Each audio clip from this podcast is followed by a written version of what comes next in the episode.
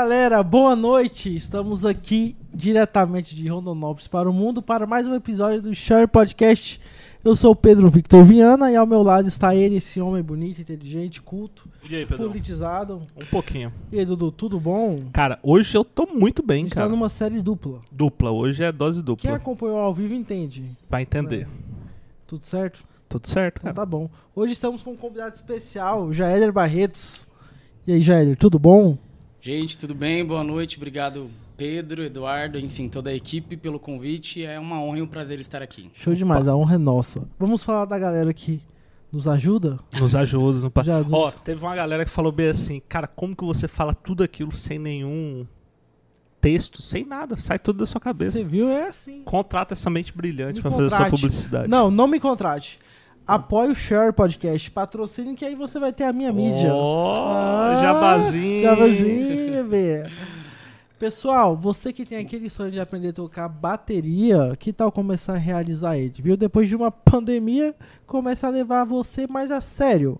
Instituto de Bateria Rio do Nunes, professor Rio tem mais de 30 anos de experiência no mercado, aulas 100% práticas, é, não tem taxa de matrícula, viu? É só mensalidade, com aula que com salas climatizadas e fica localizado na região central de Rondonópolis.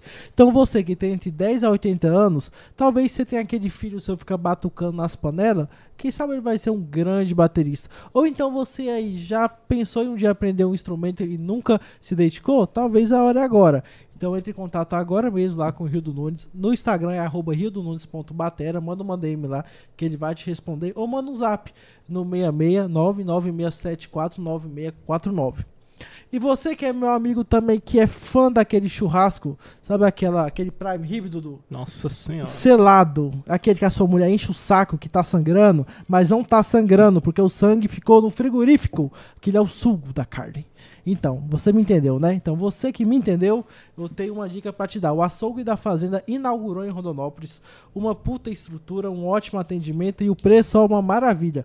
Carnes de qualidade, tanto pro seu dia a dia, colchão mole, colchão duro, patinho ali, e também pro final de semana que você quer assar aquela picanha, aquela costela, lá eles têm as carnes para todos os gostos e todos os estilos. Seja o, seja o churrasqueiro Nutella ou churrasqueiro raiz. Então você que tem essa vontade de deliciar uma carne top, procura lá o pessoal do açougue da fazenda. Eles ficam na rua Dom Pedro II, número 80, centro. Melhor explicando, depois da ponte do lado direito. Então tá super fácil achar. Eles atendem todos os dias, das 7 da manhã às 19 e nos finais de semana até às 12. E todo dia também, a partir das 17 horas, tem o choripan. Pra quem não sabe, o choripan é muito conhecido, principalmente no Sudeste, mas agora aqui também está sendo reconhecido. É um lanche uruguaio com pão e uma linguiça super temperada. E o deles é top, porque eu fui lá comprovar, beleza? Não deixe também de seguir no Instagram, arroba açouguedafazenda.oficial. Você que também tá com aquela grana parada na conta poupança, que não tá rendendo nada. Você tem 10 mil reais na conta poupança. O banco vai te pagar 2,5 ao ano. A poupança, a inflação tá quanto, Dudu? 6.25. 6,5. Ou seja, você tá perdendo dinheiro. Então, que tal você investir na Bolsa de Valores? O pessoal da Monteiro e Viana Investimentos e Trade tem soluções seguras, eficientes e lucrativas para você. Esse é grana sua parada, vai render rendimentos mensais. Então você vai melhorar sua qualidade de vida, vai melhorar seu faturamento, vai poder comer melhor, viajar, tá ligado? Então acesse agora mesmo www.monteiroeviana.com.br ou vai no Instagram do pessoal, arroba Monteiro e Viana, manda uma DM lá, que eles vão te mandar uma apresentação eh, corporativa do trabalho, como funciona, e você vai começar a ver o seu dinheiro render. E por último, e não menos importante, Dudu, o que, que dá pra fazer com 100 reais? Cara, dá pra se fazer talvez um churrasco, talvez abastecer o carro, mas você não vai completar o tanque. Ah, dá pra fazer um aporte financeiro também na bolsa de valores. Mas eu acho que nada é melhor do que a- o nosso cliente. Então, se você tá com 100 reais parado, eu tenho um convite pra te fazer. Nesse sábado, amanhã, dia 24, 25. 25, a Mentalize Imóveis junto com a RNI tá com uma oportunidade incrível para você. Você pode morar numa casa de dois quartos em condomínio fechado com uma área de, uma área de lazer completa, com piscina, brinquedoteca, playground, quadra de areia, quadra de grama e muito mais com um sinal de 100 reais. É, parece piada, mas não é não. Com 100 reais, tu vai lá, garante que aquela casa seja sua. E a entrada você paga em até 60 vezes e o restante você pode financiar pela programa Casa Verde e Amarela em 30 anos, meu amigo. Então é o seguinte, não tem desculpa para você agora sair do aluguel e ir para sua casa própria. Fala lá com o pessoal da Mentaliza Imóveis, vai no Instagram deles, arroba Mentaliza Imóveis, ou amanhã, nesse sábado, visita lá a imobiliária, beleza? Eles ficam aonde, Dudu? Na lembro. rua Rio Branco, acima da Secretaria de Saúde, do lado esquerdo, Exatamente. no vai sobradinho ter um, vai ter um, amarelo. Vai ter um prédio enorme sendo construído. É na frente. É. Então vai lá amanhã, fala com o pessoal lá, com o Felipe, com o Vitor, com a Laís. O pessoal vai estar lá pronto para te atender, para fazer esse ótimo negócio. E o melhor, amanhã, nesse sábado mesmo, vai ter um correspondente da Caixa lá dentro.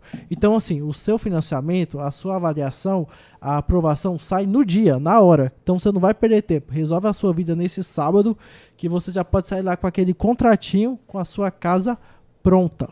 Fechou? Fechou. Finalizamos? Faturamos. Faturamos. Faturamos. Caiu na conta? Plim, plim. Caiu na conta. Fechou. E aí, Jeda, correria? E aí, gente, correria, essa retomada gradativa do mercado aí.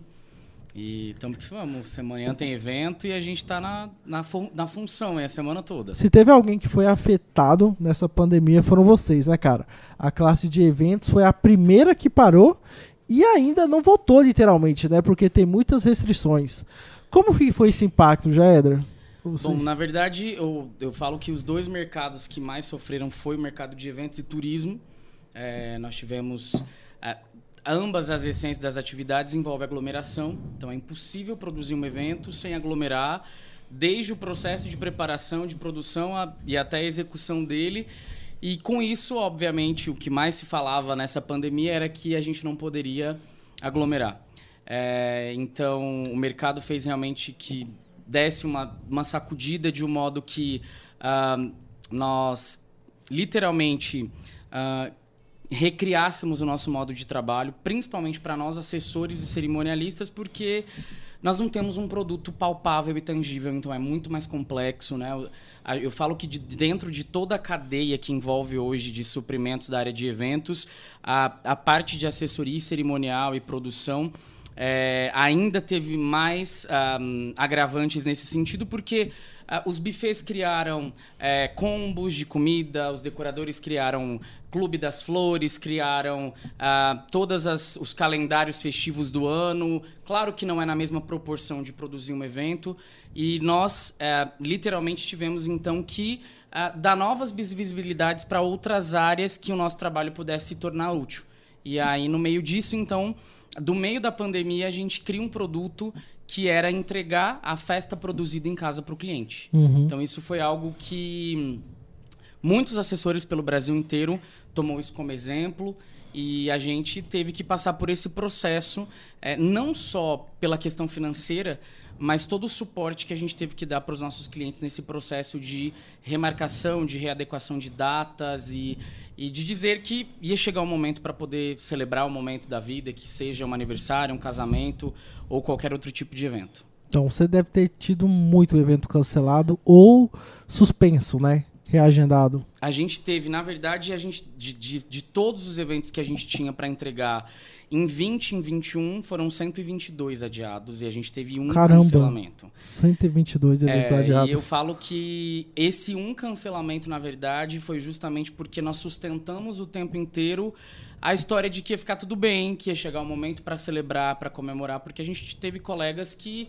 de profissão que literalmente fecharam as portas, não uhum. só assessores e cerimonialistas, mas tudo que envolve a gama e o mercado de eventos, fotógrafos, cinegrafistas, decoradores que literalmente não tinham de onde é, segurar a ponta por tanto tempo, porque a gente consegue segurar por um mês, por dois, por três, mas segurar por um ano e né, mais de um ano e meio, que é o que a gente vem vivendo. Não há fundo vivido, de reserva que.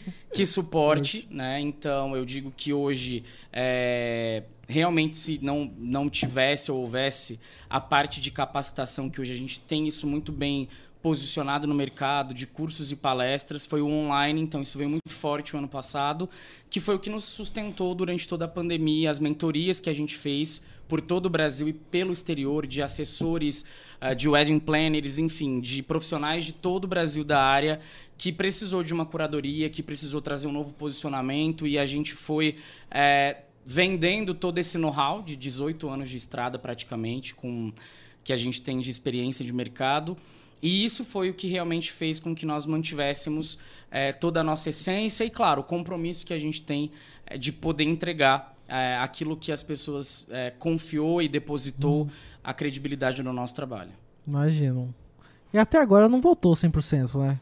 Não, a gente vive hoje, inclusive Rondonópolis é uma das cidades que mais tem restrição no estado inteiro. Inclusive fica a dica, prefeito, aí para você, né? é, vamos repensar esse comitê aí de avaliação.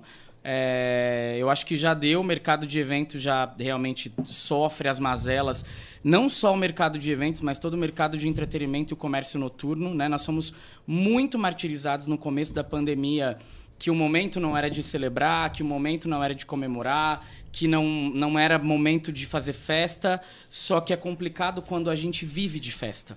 E as pessoas não têm esse entendimento. Né? Eu só digo que é muito fácil dizer isso quando a pessoa tem uma outra fonte de renda e o dela está garantido todo mês.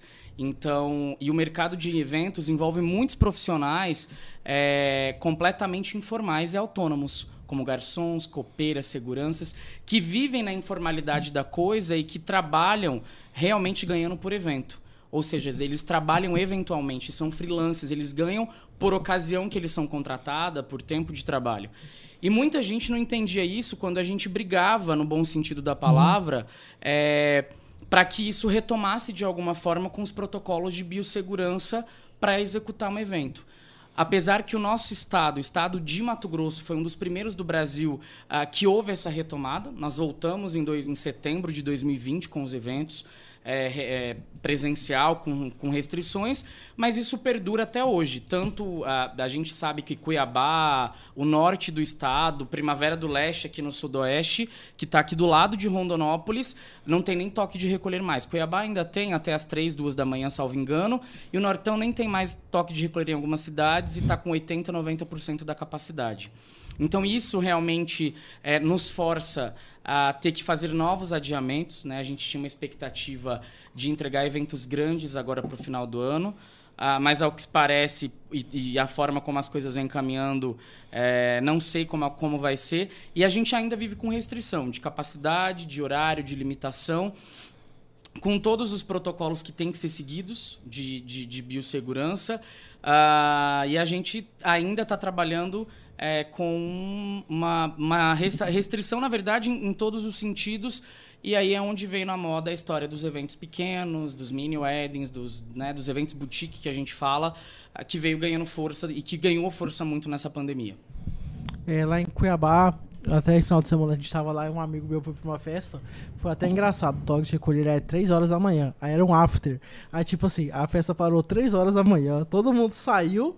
Aí deu cinco horas, voltaram. tipo assim, cara, duas horas? O que, que vai mudar, cara? Duas horas. É, é o que a gente tenta é, é dizer que. É o que eu sempre falo, né? Eu sei que tiveram perdas, muitas pessoas perderam entes queridos, a gente lamenta por tudo isso, é, porém, a vida ela precisa continuar, né? E a gente trabalha, vive, depende disso, mas muito mais. A gente precisa aprender a conviver com, com essa doença, porque ela não vai sumir, isso não vai acabar. Né? Então veio a vacina, tem as medidas de segurança. Eu falo que o que a gente precisa realmente é mudar o comportamento agora. O convidado precisa mudar o comportamento dele, de, de como ele vai se portar no evento. É, é, talvez ele vai ter que chegar de máscara na igreja, que é o que tem acontecido nas cerimônias. Ele vai ter que chegar de máscara numa cerimônia de colação de grau. Ele vai ter que chegar de máscara numa palestra, num treinamento, num curso, numa imersão, num simpósio. Uhum.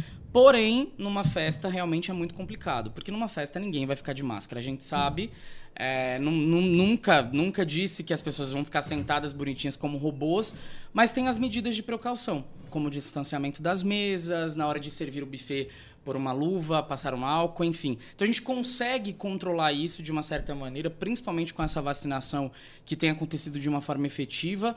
É, ou seja, a gente precisa realmente voltar à vida de como a gente levava antes, é, fazendo e entregando todo o nosso trabalho, a nossa missão, que nós estamos aqui para isso. E antes do, dos eventos assim parar, tipo, tava ali o burburinho, comecinho de março ali.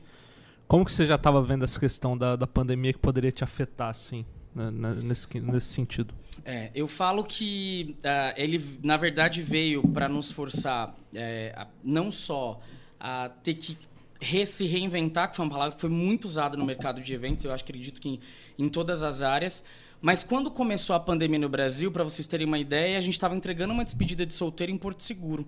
E a gente estava com 44 convidados na região. Até rolou, né? É, e aí a conversa, saíram boatos na época que o Jaeder estava trazendo Covid para Rondonópolis. Que isso? Não tinha Eu nem lembro disso, não lembro tinha disso. nem exame no Mato, no Mato Grosso ainda para fazer. Na verdade, não tinha nem critérios, não, não, não tinha nem é, padrão e processos de, de como seria feito para fazer algum tipo de averiguação.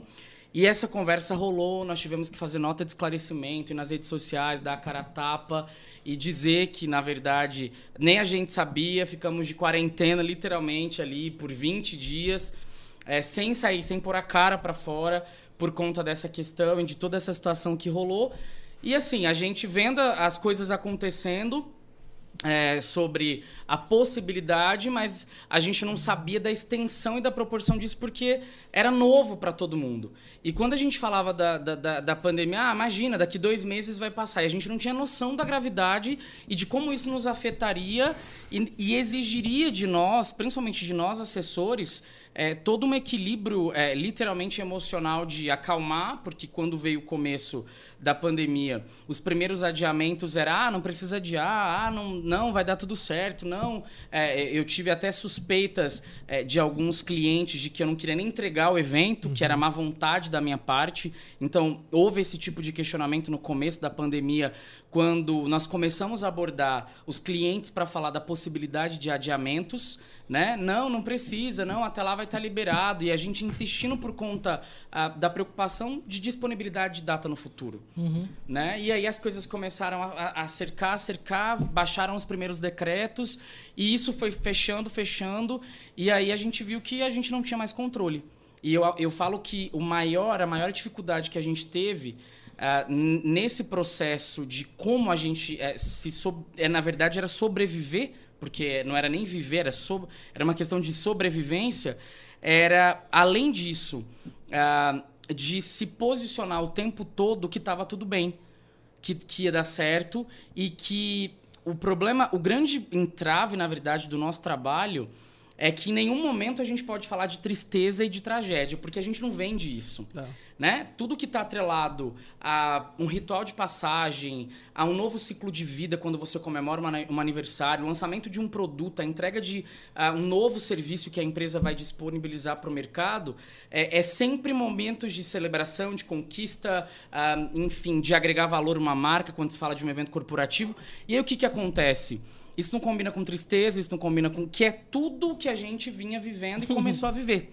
Ou seja, e a gente o tempo inteiro se posicionando que não, que vai ficar tudo bem, vamos remarcar, e que não deixa isso te afetar. E na verdade a gente não sabia quando ia ficar tudo bem. Essa era a grande verdade. A gente tava, tipo, jogando pro mundo e dizendo: olha, vai ficar tudo bem, a gente não sabe quando, mas segura na mão de Deus e vamos, e é isso. Mas não- a gente não sabia.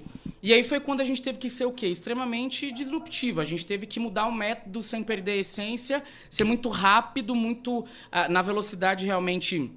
A gente é, vê muito isso, eu levo muito isso para as palestras e para os cursos sobre ah, o mundo que a gente vive, que é extremamente complexo, ambíguo, incerto, e a gente vai viver isso o tempo todo. E a gente vai ter que se adaptar a isso, na verdade, é, e à nossa realidade. Ou seja, é, o que, que a gente vai então tirar de bom nisso? Né? Eu falo que ah, o que eu sempre falo e digo para vários profissionais da área: ah, veio o digital para ganhar força. Então eu tinha profissionais da área de eventos que tinham muita dificuldade de colocar o rosto na frente de uma câmera. Então chegou a hora de ter que se posicionar, É. porque não tinha evento para mostrar. E você tinha que pôr a tua cara ali Pra dizer, olha, a gente tá trabalhando no bastidor, a gente tá aqui replanejando. E é muito engraçado porque até hoje eu ouvi isso, né? Eu falei, olha, eu venho de, de uma sexta-feira de sete reuniões, oito reuniões hoje, e de montagem de evento, ainda brinquei, falei, Pedro, eu só tô aqui por sua causa, né? Brinquei por- pelo convite, porque sexta realmente é muito complicado. E eu ouvi de uma pessoa que disse assim: Ah, mas que bom que voltou. Que bom que tá tendo um monte de reunião. Eu falei, mas que dia que eu parei? Na verdade, a gente nunca parou. Porque o trabalho da assessoria foi exatamente esse. A gente ficou replanejando, replanejando, replanejando. Eu planejando 121 eventos. 121 eventos e o grande desafio era, né? Tiveram eventos que foram adiados nove vezes e o cliente pagou por uma assessoria. Ou seja, eu planejei o evento dele nove vezes. Eu, ah, mas tá tudo contratado, tudo bem. Se leva tempo, se leva todo um dispêndio, todo um desgaste e muito mais do que isso, fazer encontrar uma data síncrona que eu casasse 50, 40 fornecedores para não dar nenhum tipo de distrato e nem de cancelamento Meu de contrato. Deus. Ou seja, sem receber um real por isso. Então, assim, por quê? Ah, porque tem uma. Ah, mas né, ah, não pode porque veio a pandemia. Mas se a gente parar pra pensar, é aquilo, né? Um ano e meio trabalhando em cima de 121 eventos, fora os novos que entraram. E aí teve uma mudança no mercado de comportamento quando você traz essa pergunta sobre ah, como é que foi, o que, que a gente percebe? Qual foi, o, o- o- na verdade, o, o mindset? O que, que muda no momento? O comportamento do convidado, do cliente. Porque antes ele me procurava para fazer evento com um ano. E hoje ele me procura para fazer evento daqui 10 dias, daqui uma semana. Ou seja, a história da regra que uma noiva me procurava, é, procurava-nos para fazer um casamento para ser organizado em 12 meses, agora a gente tem cliente procurando em 3, em 4. Isso é uma realidade no Brasil inteiro. Então hoje o cliente pergunta assim: dá para organizar? Eu falei: se você quiser casar semana que vem, a gente faz. Coisa só, boa. Só precisando do dinheiro. tá tudo certo. Faz o Pix aí que Só a gente resolve. E a gente organiza. E é isso que aconteceu. Então, esse processo de é, trazer um fortalecimento do posicionamento digital, que eu acredito que foi o grande entra... o grande trunfo da gente se manter, trazer muitos momentos nostálgicos, ou seja, a gente trabalhou muito em cima do que, que a gente viveu. Ou seja, do que nos espera lá na frente. Então a gente veio muito forte com essa mensagem. A memória afetiva com a nossa equipe de trabalho, porque a gente tem muitos freelances e tem pessoas que são fixas no- na empresa, mas é, tinha que tra- trazer todo o lado motivacional para as pessoas ah, não perderem a vontade de trabalhar, não perderem o desejo de, de querer somar no processo e entregar tudo isso. Cara, foda, hein? Tenso. Deixa Tenso. eu fazer uma pergunta. Você tá, você tá com fome? Não, tá tranquilo, tá de quer, boa. quer que eu peça um Tá- lanche? Tá, não? de boa, tá de boa. Tá Ah, de então boa. tá bom. de Então boa. tá bom. Cara, é que a gente tem esse costume de tratar É. bem os convidados. já alimenta bem os nossos convidados. Por isso, na pesquisa veio a pergunta: o que, que você gosta de comer? Exatamente. Se, se você tivesse, nós já íamos Ah, providenciar. Entendi, entendi, Entendi. Quase que eu marquei todos: pizza, hambúrguer, barato, salgadinho, não Você sei realmente quê, tem né? certeza que você não quer nada? Não, tá Então tudo certo. bom. Só a água tá ótimo. Obrigado. Já, Éder, é, eu queria que você falasse um pouco também. Muita gente já te conhece. É, porque, tipo assim, cara, quem vai, em- quem frequenta evento, e eu até uma vez brinquei com você que parece que Rondonópolis é todo mundo, é o mesmo, mesma patotinha, né? Você vai em vários eventos, você encontra as mesmas pessoas. É, você já é uma referência hoje, eu- e quando eu fiz uma chamada de você, eu até brinquei que cara, não é só no Brasil, não é só no Brasil, porque hoje você participa de eventos que tá o Roberto Correia, várias autoridades do mundo de eventos e tal, e também fora, como você mesmo disse. Um pouco, queria que você contasse um pouco da sua trajetória. Tipo, lá do início, você nasceu em Rondonópolis, onde você estudou. Eu sei que você é formado em Direito, né? Que não tem nada a ver com o que você faz hoje. Ou tem tudo a ver, Ou porque tem esses, tudo a ver! esses 122 duas datas aí precisou mexer em alguns contratos. Ai, muitos, E aí eu muitos. queria que você contasse um pouco, sem resumir exatamente como que foi chegar começou. até hoje. Quem que era o Jaeder na infância até hoje? Olha É. só. Bem, é, eu comecei, eu falo que a- a- o mundo de festa, na verdade, ele entra na minha vida com 14, 12 anos de idade. Foi muito, muito, muito criança. Mas é, tu é de de Rondonópolis. Rondonópolis. Eu sou de Rondonópolis, a minha família é daqui. Eu fui nascido, criado, me fiz a minha primeira faculdade aqui. é, estudei fora um período, fiz mestrado fora do Brasil, voltei, Tu fez direito aqui. Fiz direito aqui, fiz Qual faculdade você fez? aqui, no Cesur. Era antes de virar Anguera, depois virou Na época do. Mohamed. Não. É, eu fui a última, eu fui da última turma de direito do Cesur, 2011. E tu fez ADM aqui também? Pela Unic. Porra. Também. É, um- Aí você na foi verdade, pra- eu fiz paralelo, né? Ah, entendi. As duas Você- juntos, é. Porque a gente. né, quem faz festa não é normal. Então a gente fez o negócio junto pra justamente porque o direito ele entrou na minha vida por uma questão assim, né? Ah. Aquela coisa, né? Gosta de falar em público, escreve não sei o quê, É. escreve né, e tal, né, vai, vamos e tudo mais, mas quando eu cheguei no oitavo semestre, que eu fui estagiar, eu falei, não nasci pra isso, eu não quero isso pra minha vida. É, boa sorte, meus amigos que estão formando. E a festa, na verdade, entra muito, muito antes do direito na minha vida. Fazer festa começa é, dentro realmente de um círculo social, né? É, que a gente é, tinha a, a- da igreja e isso começa dentro do realmente do- de um trabalho que vinha desde, desde pequeno. E, e, assim eu sempre fui muito é, respondendo a pergunta do Erla quem que era o Jaeder quando era mas criança eu sempre fui muito cabeça de tudo que eu sempre fiz no sentido de posicionamento de liderança. Então eu chegava eu era líder de não sei o quê eu era presidente de eu fui presidente de sala de todas as minhas séries da primeira ao terceiro ano. Eu fui presidente da comissão de formatura das duas turmas. Então assim eu sempre estive à frente ou era presidente ou era vice.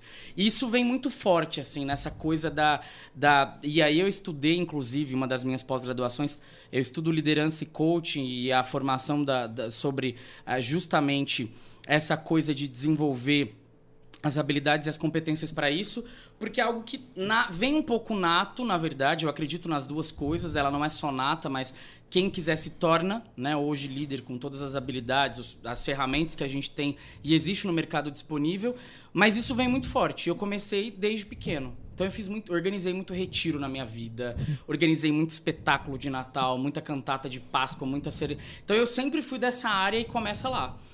E muito metódico e perfeccionista. Hoje eu dei uma melhorada, porque o perfeccionismo mata se a gente não evoluir, né? porque você não tem controle de tudo. E aí, quando a coisa não sai do teu jeito, você se frustra. Então, o perfeccionismo às vezes te leva para ser um pouco extremamente centralizador. Então, eh, hoje, com o nível de trabalho e com a proporção das coisas, a gente teve que descentralizar. Porque você descentraliza, você surta, infarta. e é aquela história, né?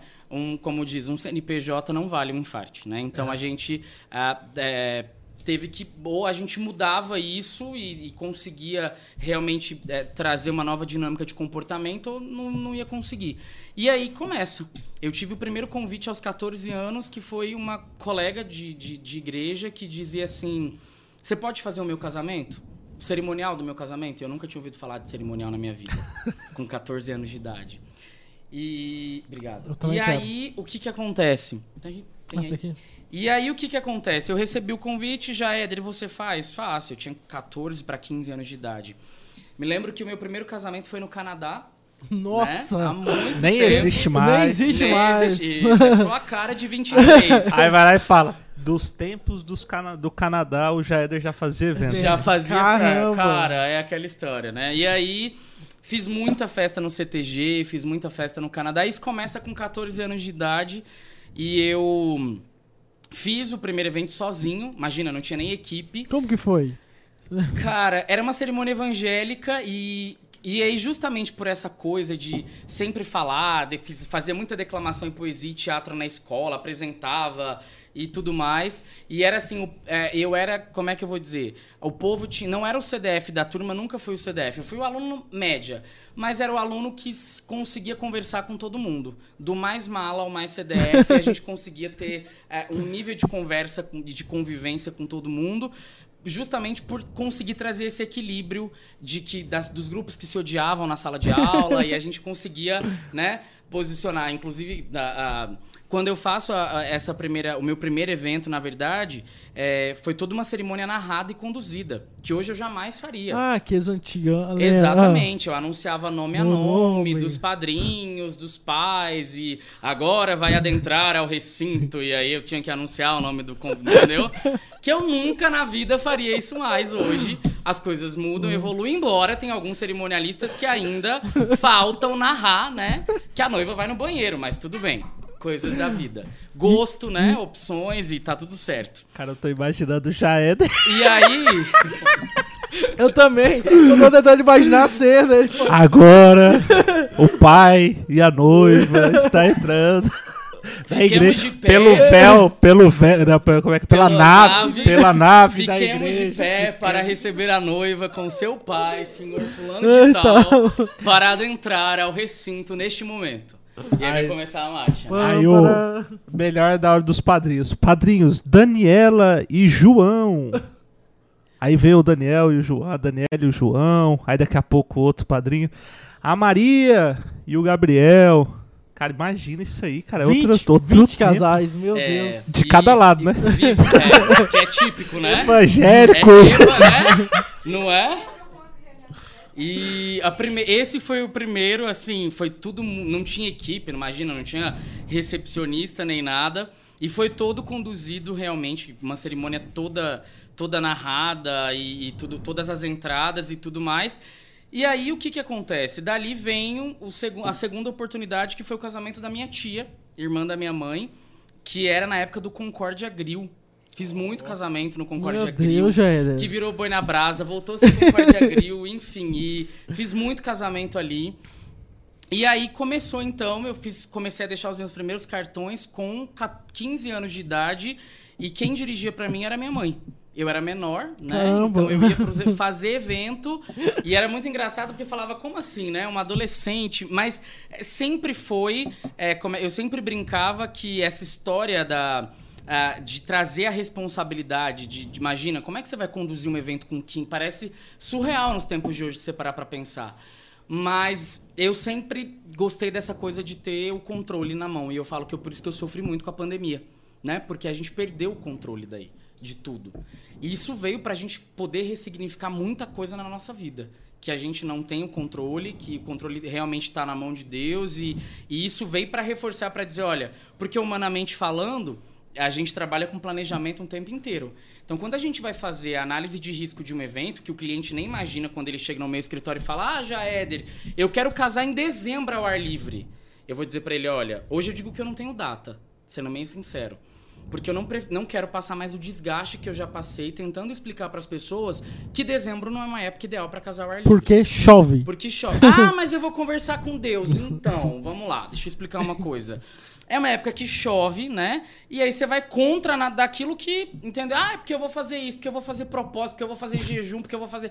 Ai, faz o que quiser, mas é aquela história. É o risco que vai existir e ele é inevitável e ele é inegável. Então hoje.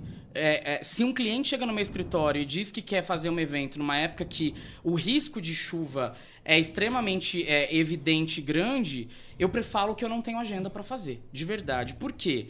A noiva não sabe quando é a melhor época para casar ao ar livre? Claro que não sabe, ela não tem obrigação de saber. A primeira pergunta é, já deveria ser então, já Éder, eu tenho vontade de casar ao ar livre. Qual a melhor época? Por quê? Porque, na verdade, a história de casar ao ar livre, você condiciona o seu evento a algo que não depende de ninguém, que é o tempo. E ele não espera por ninguém. Então, explicar isso para um cliente, é, hoje, é, às vezes tem cliente que acha que ah, não quer fazer, na verdade. Não, não é que eu não quero fazer. É porque eu não quero lidar com a sua frustração lá na hora. Porque eu não vou ser Deus para conseguir fazer parar a chuva. A gente não tem esse poder ainda, não existe curso para isso. Então, assim, é, a gente hoje evita esse desgaste todo justamente porque não, não faz sentido. Ah, eu quero casar ao ar livre. Então tá bom, tem um momento, tem a época. Primeiro que eu acho que o Mato Grosso nunca foi cenário e base para casar ao ar livre, né? Imagina, é- é esse tempo que a gente está vivendo agora, casar às 4 horas da tarde. É claro, na pandemia isso veio muito forte por conta dos decretos, das restrições. A gente estava até comentando antes de começar, né? O Eduardo até falou, Jéder, não é bom começar meio-dia? É ótimo né? 11 horas da noite eu tô em casa, é maravilhoso. Não tem que amanhecer o dia numa festa. É cansativo, é. Tiver que amanhecer, vai, amanhecer, vai. Claro que vai, imagina. Mas é muito mais interessante. Porém, a questão é o fator climático nosso que não colabora. Tá. Né? E eu sempre digo que são três coisas que deixam as pessoas irritadas: a fome, o calor e o sono. Então a gente precisa cuidar desse bem-estar do cliente, do convidado. é, e o cliente, né, a gente vai trazer esse olhar de, de cuidado, porque ele vem com um olhar muito mágico. Que tudo é lindo, que tudo funciona, ah, é maravilhoso o pôr do sol, que realmente é. Mas a gente vem com essa pegada realmente mais técnica. E aí a gente começa, então, a distribuir cartãozinho, que na verdade antes de ser Jaeder Barretos era Jaeder Lucas Cerimonial, né? Que é o meu É nome o- do meio. Pera aí, como é que é? Antes de ser Jaéder Barretos, Ah. era Jaéder Lucas. Sério? É, a- a o primeiro cartão meu foi feito numa gráfica rápida, né? Era, ver- era azul com preto, nunca, nunca vou me esquecer. E o Lucas, o meu Lucas do meu nome, não é, não é porque é composto, é sobrenome mesmo de família. E o meu Lucas é com C, na época eu usava com K, aquela história de, de artista, né? Ah. É, a gente mudou tudo e tal. E o infeliz do cartório registrou errado, porque era Luca. Aí ele falou: não, mas não existe Luca. Então ia ficar mais interessante ainda, porque você já é Der de Luca daí, né? Não ia ser, Oh, né? Mas enfim. só. Aí a gente, né, foi estudar brand, marca, aí foi ver o que, que era mais forte, o que, que era. Aí a gente foi melhorando, evoluindo na vida, enfim, e foi entendendo o quanto era importante essa história de posicionamento e tudo mais. E aí começa então, trabalhei numa empresa daqui da cidade por um tempo, que me trouxe grande experiência. Fiz muito casamento em clubes e chácaras, muito casamentos, mas era sempre ah, o que, que eu sempre levava e primava, mesmo nos eventos que ah, ah, eram eventos simples, eu sempre entregava para o cliente além do que ele contratava. Então eu falo que isso hoje é um dos grandes trunfos e dos pilares no sentido de realmente ah, de detalhe, que era algo que talvez eu ia ganhar um pouco menos. No começo a gente fez muito isso. Então, ah, vai ter uma festa de 15 anos.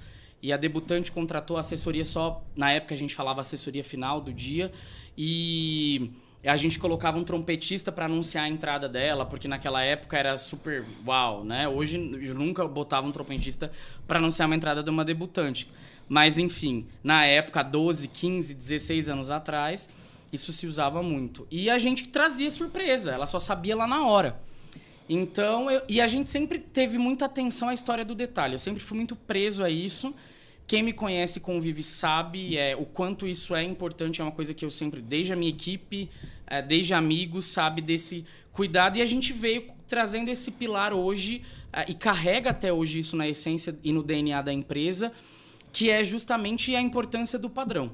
Eu sempre bati muito na tecla de padrão de comportamento de equipe, de padrão de, de gestão de processos, eh, de padrão de como se veste, de como se porta, de como se abaixa no altar, de como ah, vocês vão a- a puxar uma cauda de, um- de uma noiva, o véu de uma noiva, de como você vai. Então a gente sempre teve esse, eh, essa preocupação em como as pessoas vão realmente se comportar dentro de uma festa, porque na verdade, quando eu falo as pessoas, a equipe, é, o grande significado e sentido para mim de produzir um evento é produzir sem aparecer, né? Eu sempre, por que, que o cerimonial geralmente usa preto? Porque qual é a cor da sombra? A sombra é preta. E a sombra, a- o preto é a única cor de toda a paleta e da cartela que existe que não tem, não tem preto claro, preto escuro, preto médio. Preto é preto. E nós somos a sombra do dono da festa. Nós somos a sombra do dono do evento. Então a ideia é produzir dar ênfase, enaltecer quem contrata o nosso trabalho e fazer com que ele seja um convidado. A diferença é que ele paga. Então ele vai curtir tudo realmente a noite inteira, ele vai viver aquele dia da- de forma única. E eu sempre falo para minha equipe, o que vocês precisam levar e transmitir para eles é o sentimento único daquele dia que ele nos contratou. Independente se eu tenho um budget de um orçamento de 50 mil ou uma festa de 5 milhões. Então, do arroz com ovo ao caviar, ao lagostim, ao camarão, ao enfim, ao carré de cordeiro que seja, é, a gente precisa levar é, o mesmo cuidado. O que vai mudar é a quantidade de trabalho envolvida, a quantidade de pessoas envolvida. Então, isso foi o que a gente veio construindo ao longo dos anos. Então, esse posicionamento de liderança, de estar Mas à frente de Não é grupos... todo cerimonial que só usa preto, não. Não, claro que não. Aí vem as histórias das outras cores, porque na verdade não é regra. Né? Inclusive nos casamentos praianos e nos casamentos diurnos e, e à tarde, a gente inclusive teve que mudar as cores de uniforme por conta do clima, por conta. Eu já tive casamento a- a- no final de tarde que era proibido usar preto, inclusive o staff. Bom, staff, pra quem não sabe, gente, é a equipe de trabalho, tá? Só pra vocês poderem... Os fornecedores envolvidos, que era proibido, era regra. A gente teve que usar um caque, um bege, um marrom, mas a gente não podia usar ah, o preto porque era uma, algo que era um pedido dos noivos. Então, ok, até aí tudo bem, né? E aí a gente vai seguir aquilo que o cliente tá pedindo e tudo mais. É, mas isso hoje é uma discussão no mercado, inclusive de cerimonialistas, né? A história por que do preto, por que não pode usar outra cor. É aquilo que a gente sempre fala. O problema de outra cor é o risco de muito maior de um outro convidado Uhum. estar com uma. Né? E é isso, claro, que os modelos muitas vezes não são parecidos, até porque a gente está ali a trabalho, ou não deveria ser, pelo menos, né? E a gente, então, ah, trabalha com essa possibilidade, né? E, e o, o preto vem por conta dessa, dessa questão, porque a ideia é que a gente não apareça na festa. Jada, já teve evento que você fez que foi convidada de branco? Vários. Hoje não mais. Não dá mas- vontade de chegar e falar assim, ô filho da puta, você não sabe que não dá pra vir de branco? Então, é, na verdade, o que, que a gente vê? Dá vontade de falar, e eu já tive noivas que às vezes falam na reunião de briefing, que é a reunião final, de dizer, olha, já Éder, é, se tiver de branco, põe pra fora. Né? Eu, não quero, ou eu. é, do tipo. Então, essa é uma regra, né? O branco é só pra noiva e a gente tem até cuidado, às vezes, de trazer algum elemento de detalhe no uniforme, de nem trazer no branco, justamente pra deixar isso na, na íntegra pra ela, pro dia dela. Mas já tive vários, inclusive assim, de ir na mesa, tirar foto, e aí a- existe, né, toda a fisionomia de, que, né, de reprovação, mas não tem o que fazer. O que a gente percebe muitas vezes, a gente já teve duas situações. Que, honestamente, olhando para a pessoa, talvez a gente via um pouco é, de ignorância intelectual mesmo, dela não, não ter essa questão de etiqueta, de noção de que não se vá de branco num casamento, assim como não pode ir com uma camiseta de time e boné num casamento. Não Eu já pode? tive- Tão Então, legal. Depende, se o casamento for temático, daí é outra história. Mas em Caramba. regra não poderia. Mas eu já tive convidado de camiseta de time e de boné numa festa de casamento, que era uma festa à noite, num salão fechado, uma festa completamente clássica, que no, no, no convite estava escrito que era social completo. Mas é aquilo, o que, que a gente via ah, e percebia? É, a falta de instrução, de orientação mesmo. Ignorância E eu mesmo. não culpo, é. Nesse caso, eu, eu ok, né? Talvez faltou, tal- até da parte dos noivos, de orientar, sa- sabendo às vezes que era um familiar ou algo do tipo. Mas eu já tive gente que, sei lá, de uma certa notariedade, parecia ser uma pessoa que tinha um pouco de entendimento, que sabia que ela não poderia usar branco. Mas já tive isso e isso é fichinha, assim. se fosse pra narrar e contar todas as histórias que a gente já viveu no mercado de festa, do, do que acontece nos bastidores da. A gente tem um livro pra escrever. Então, assim, de muitas coisas que já aconteceram. Jéder, tem uma coisa que já aconteceu comigo. Pra quem não sabe, eu também fazia eventos, né? Junto com a minha ex-namorada. E assim, uma coisa que acontecia com frequência em casamento de ao ar livre era chover. e aí, o que que faz?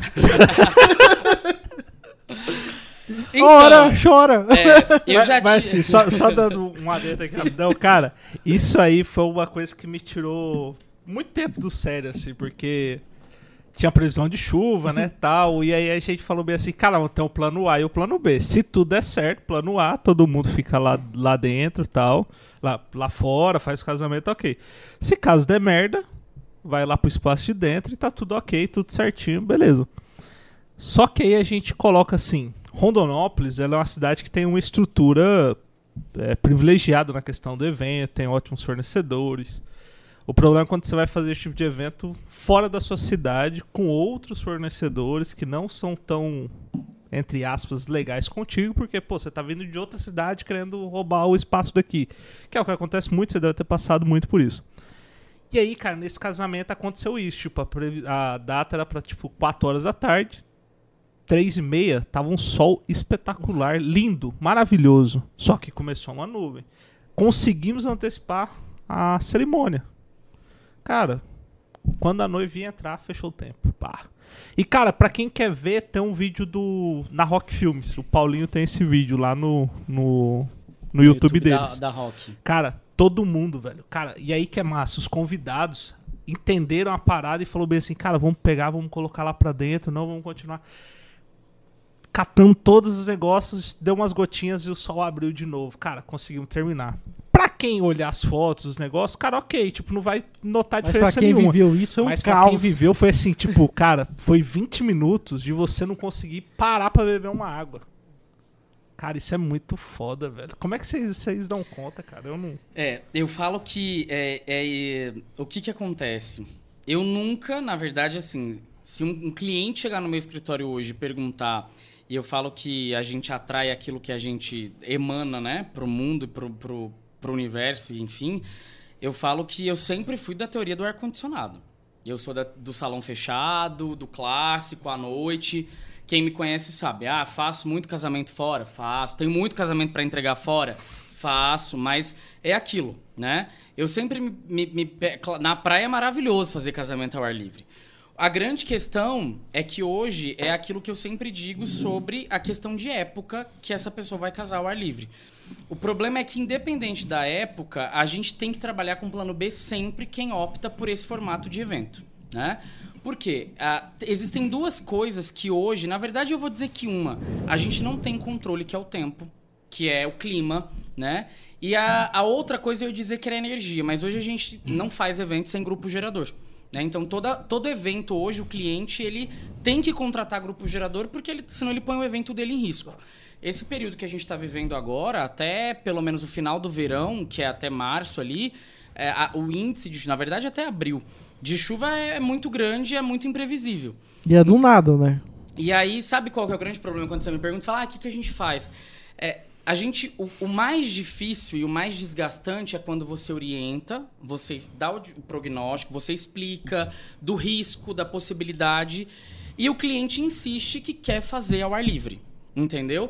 Então, quando existe esse tipo, ah, porque eu, não, porque não vai chover, porque eu já falei, porque com Deus, porque eu conversei com Deus, porque eu vou fazer minha oração, porque minha fé é isso. Então, assim, é, é aquilo. É, eu, eu, eu quero, e aí é, é aquilo que eu falo. Antigamente, era exatamente esse tipo de comportamento que você tem, que você, que você teve. Ah, vamos reunir, vamos organizar, vamos não sei o que, tem que resolver. Quase que um semideus para dar conta disso sabe? E hoje não. Hoje eu tenho um outro posicionamento disso. Por quê?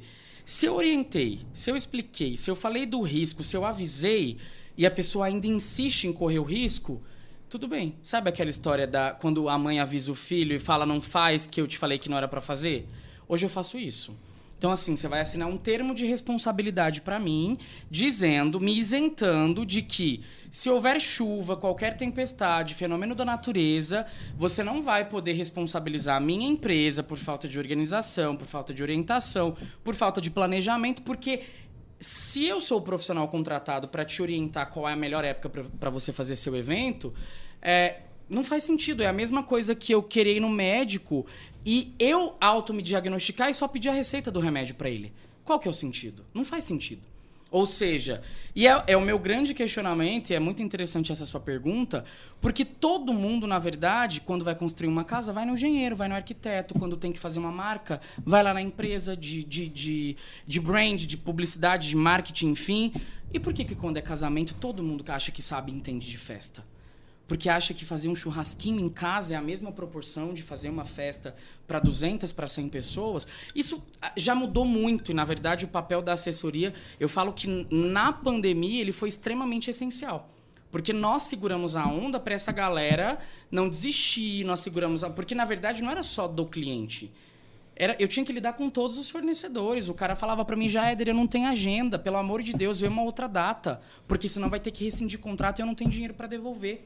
Ou seja, e eu tendo que aguentar isso do meu cliente, dos meus dos fornecedores que trabalham com a gente, e assim, o tempo todo a gente só, como diz, ouvi isso do Fares ontem, cara, você literalmente nasceu para resolver problema. Porque eu nunca vi a, a, a rapidez e, enfim, a gente numa conversa aleatória. E, e, é exatamente hoje, eu já fiz muito de carregar cadeira, de secar banco. Aí eu falava, mas por que que eu tô fazendo isso? Eu avisei, eu orientei, eu expliquei, eu disse que existe o risco. E aí, quer dizer, eu vou puxar uma responsabilidade que não é minha por um desejo, por um. É, é sonho, eu entendo e respeito, mas existem épocas propícias para isso onde o risco é menor. Então, assim, por que, que vai querer fazer um evento numa época que sabe que, na verdade, pode virar um desastre. E aí, é aquilo. Eu prefiro bater a real e frustrar antes do que chegar e falar, ah, vamos fazer e vamos correr o risco e chegar lá no dia e não dar certo. Então, E isso, na verdade, o que, que acontece, né? É, é 880, né? Daí amo ou odeio já, Éder já é de cara, porque assim, é, é aquilo que eu falo. Porque na hora Geralmente é a realidade, né? As pessoas ou te amam ou, ou te te odeia. odeiam. É isso. E tá tudo certo. E quem ama tá tudo bem, quem odeia tá tudo bem também. Uma, uma questão assim que eu falo muito, cara, e, e isso foi uma coisa que me deu muito. Uma, uma inteligência, assim, de entender um pouco mais a questão de como se passa nos eventos, assim. Quando eu ia pras festas, antes de estar ligado em evento tal, eu tinha uma outra visão de todos aqueles que trabalhavam. A partir do momento que eu trabalhei, vivenciei aquela, tive aquela experiência tal, passou uma nova ideia pra mim, de tipo, valorizar cada profissional, é, desde a copeira até o garçom, até o cara do som, todo, todo mundo que tá ali, cara. E é incrível, porque assim, é, todo mundo tá ali pra tirar o seu do, de cada dia, tá ligado? Tipo, não, e a gente tá ali, maioria das vezes, pra festar, a gente quer zoar, a gente vai no banheiro, faz coisas que não deveria fazer no banheiro. Cara, e você entender que depois tem uma copeira ali, que uma mulher que tá limpando cagada de todos os outros caras da festa, e aí você tem que usar o banheiro depois, o banheiro tá sempre limpo, sempre mandando. Cara, então assim, a parte de quando eu trabalhei em evento pra hoje, cara, eu tenho um comportamento totalmente diferente. Eu acho que se todas as pessoas pudessem ir uma vez trabalhar em eventos, os eventos seriam muito mais organizados. Eu não aguento, eu trabalhei com dois eventos, nu- nunca mais eu faço Só que isso. hoje você vai ver. Não, você é louco, Pedrão, chance. O povo é Pedrão, maluco. Pedrão, você não faz atitudes que você tinha antes de você Lógico nos eventos.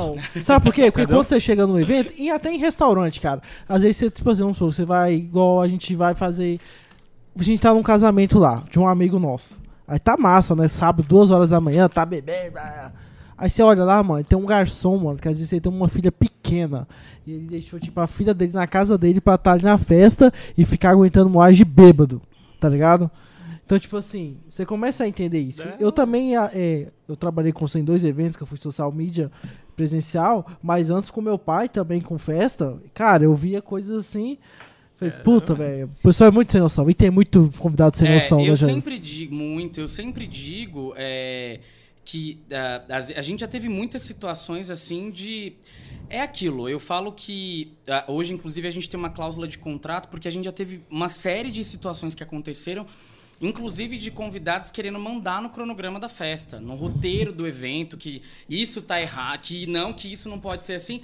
E as pessoas, na verdade, esquecem que todo roteiro e todo cronograma de um evento ele é aprovado com o consentimento do cliente. Principalmente sou primo da noiva, né? É. Eu sou primo, sabe quem eu sou? Eu sou É, o tio da noiva. é. Eu peguei ela no colo. A cunhada Ah, da noiva, a tia da debutante. Aí eu falo, e e daí? Que tipo, oi, você é convidado igual todo mundo, vamos baixar a bola, que o negócio não é desse jeito, né? Todo mundo aqui é tratado igual, com a mesma educação, com o mesmo respeito, com o mesmo cuidado. Mas a gente vê, né? A- a- na verdade, as pessoas esquecem, e eu falo que é, o bastidor da produção de uma festa, na verdade, é literalmente a época da, da, da escravidão. Porque se você parar pra pensar, é humanamente, é humanamente impossível e surreal.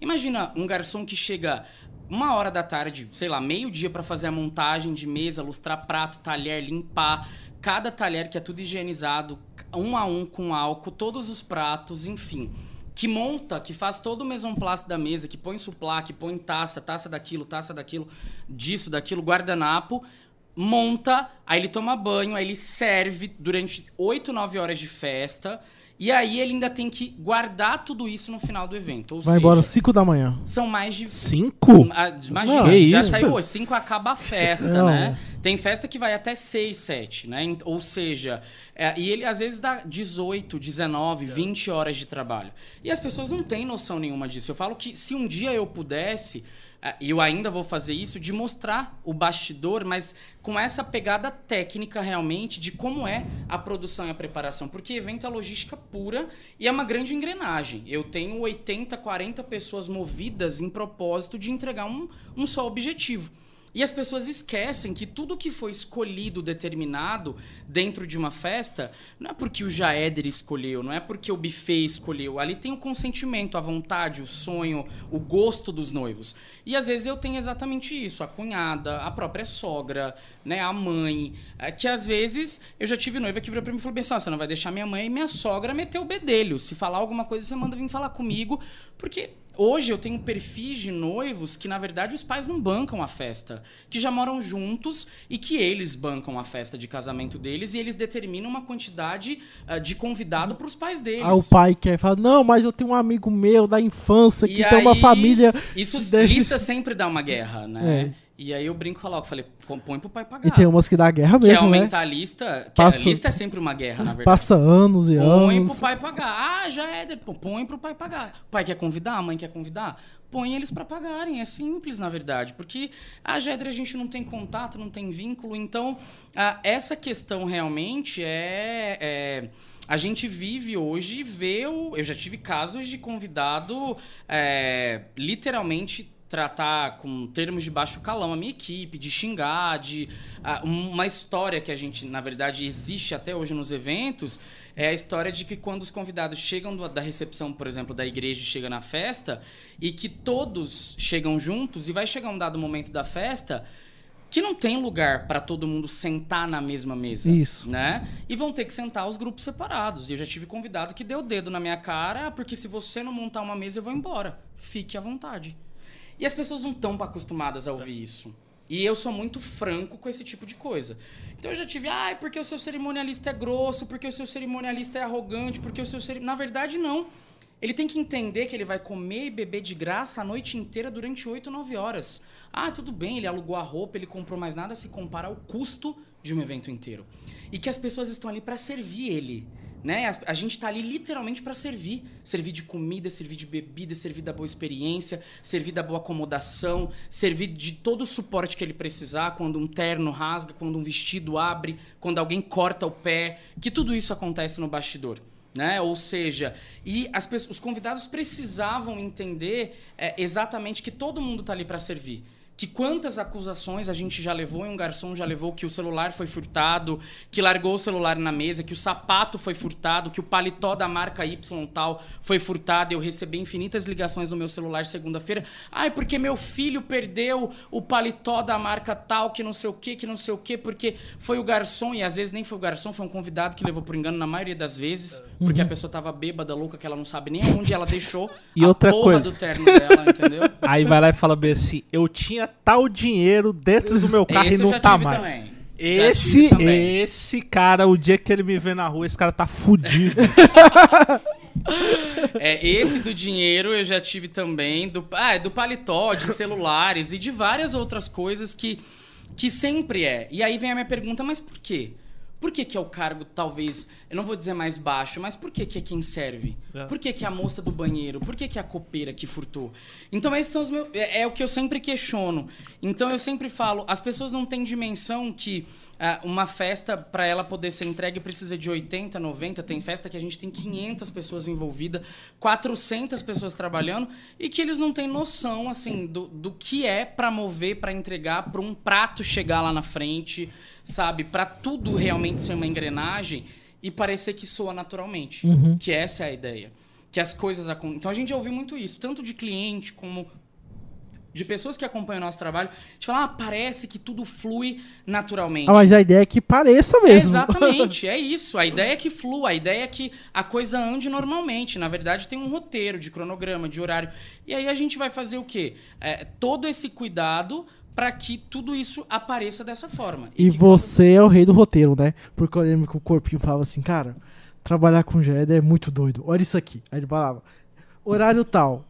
É recepção, não sei o que, serve água saborizada, não sei o que, não sei o que, não sei o que. Entrada, padrinho, não sei o que, não sei o que.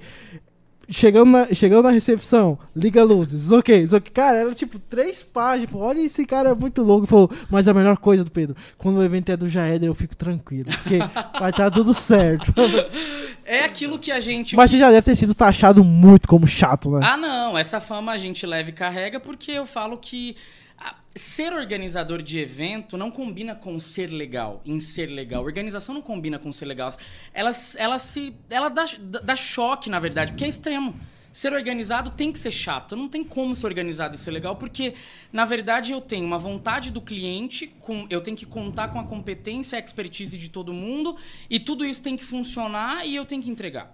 Então, se- ser taxado de chato, de insuportável, de disso, daquilo, eu falo que é, o bom organizador ele tem que ter toque. Então, o quadro torto, eu vou lá e meto a mão. A toalha com, com, a- com o cigarro queimado, eu peço pra trocar. Então, é tudo isso. Ah, o- ah, o, tá- o copo que tá lasqueado só, você não vê. Vai ser trocado. O prato que tá lasqueado vai ser trocado. O talher que tá sujo, então, as, manchado que às vezes foi seco e não foi polido. Então, assim, é aquilo. ah, eu falo que é como é que eu vou. É, é como se fosse um evento meu. Então, às vezes, essa coisa do ser muito é, caxias com as coisas, de ser muito firme e pontual, é porque eu não faço realmente a linha o fofinho. Porque não rola por conta da dimensão das coisas. Então, essa história do roteiro é exatamente que vem a, que horas vai acender a luz tal, ou que hora vai servir a água tal. Ah, hoje, para o evento de amanhã, ah, os pertences dos noivos no pós-festa são guardados em três carros. Eu tenho que saber o nome, o modelo, a marca e com quem que eu vou pegar a chave do carro. E de quem é o carro. Ou seja, é, tudo isso são detalhes porque é, eu, eu sempre crio e faço um roteiro pensando na possibilidade do risco de não estar lá. De todas as formas.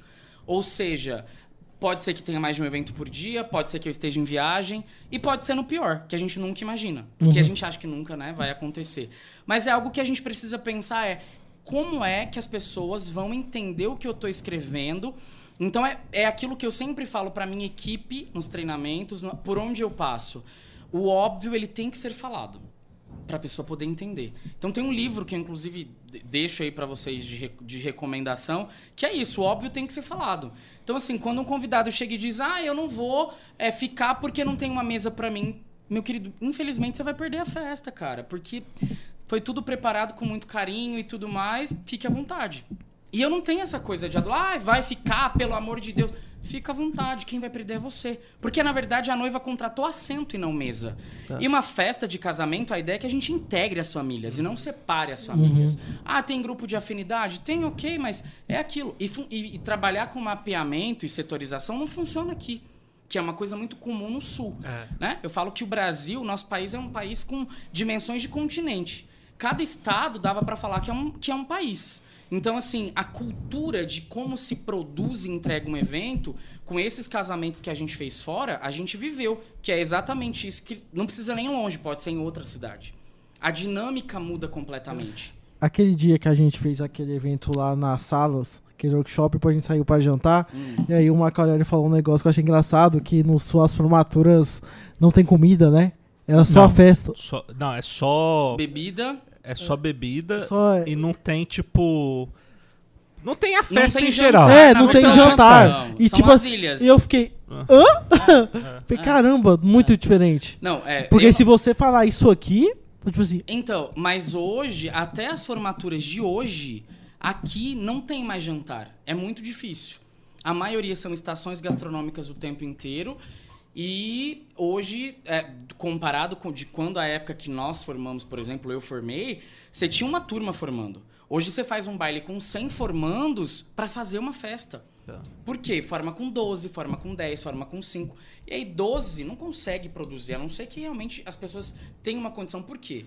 Ah, a- a- um evento, independente se é uma formatura, um casamento, um aniversário, um, um empresarial, ele vai ter mais custo fixo do que custo variável. Ah. Ah, Jaeder, o que, que é isso, né? Pra quem tá, que não entende. A banda, ela vai cobrar 20 mil pra trocar pra 10 ou pra 500 convidados. A decoração do mesmo jeito, a assessoria do mesmo jeito, a produção de som, luz, pista geradora do mesmo jeito. O que que muda? O buffet e a bebida.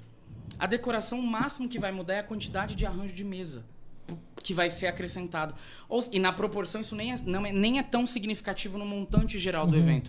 Então, o que muda é comida e bebida, que aí tem que ser aumentado. E o que, que acontece? Ah, para produzir uma festa legal, então para ratear esse custo para ser dividido, precisa de 190 para trazer uma banda legal, para ter um cardápio bacana, para ter uma decoração legal, ou seja, e eu não faço formatura. A gente tem muito pedido e muita demanda. As turmas quando abriram a, a Uh, os novos cursos que vieram, principalmente da área da saúde, muitas turmas vieram de fisioterapia, de odonto, uh, da própria medicina da UFR que vieram, né?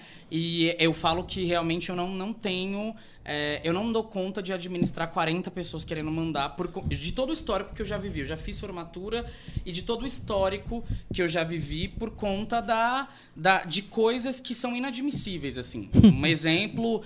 É, eu fiz muita formatura de terceiro ano de ensino médio das escolas particulares daqui da cidade, CI, Calil, Cândido Portinari, CA, que a gente fez muitas turmas de terceiro ano, mas eu tive um exemplo que eu nunca vou me esquecer, um episódio de um pai, é, numa formatura de terceiro ano, que chegou e falou bem assim, por que, que o arranjo da mesa dele tinha um botão de rosa menos que da mesa do lado e ele tinha pago pelo mesmo valor? Falei, não, mentira. Que diante de tudo isso que o senhor está vendo, o senhor está se apegando a isso. Não é possível. Não, porque eu paguei igual, porque não sei o que. Eu falei, mas os arranjos são assim. Aí eu tive que explicar que não tinha igual. Uma era baixo, outra era porque na minha mesa era baixo, não. Então, assim, e eu falo que falo, cara. E aí a formatura tem muito disso, a história do eu tô pagando. É. Né? A cara do brasileiro, isso, né? Eu tô pagando. Então. E aí a formatura era muito isso. E o que, que a gente vê?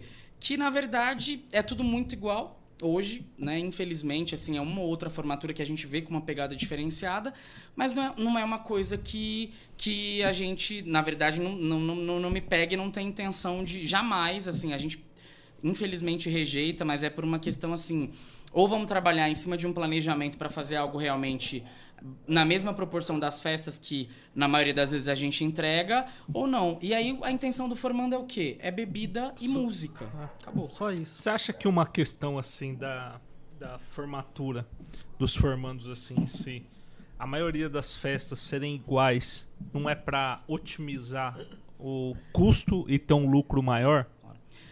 É, na verdade eu falo que virou uma, uma, uma, uma né, isso virou uma grande, não vou dizer assim, virou um, um grande, é um grande mercado, o mercado de formatura, porque as empresas viraram agências e é, é aquilo, é, é o mais do mesmo sempre.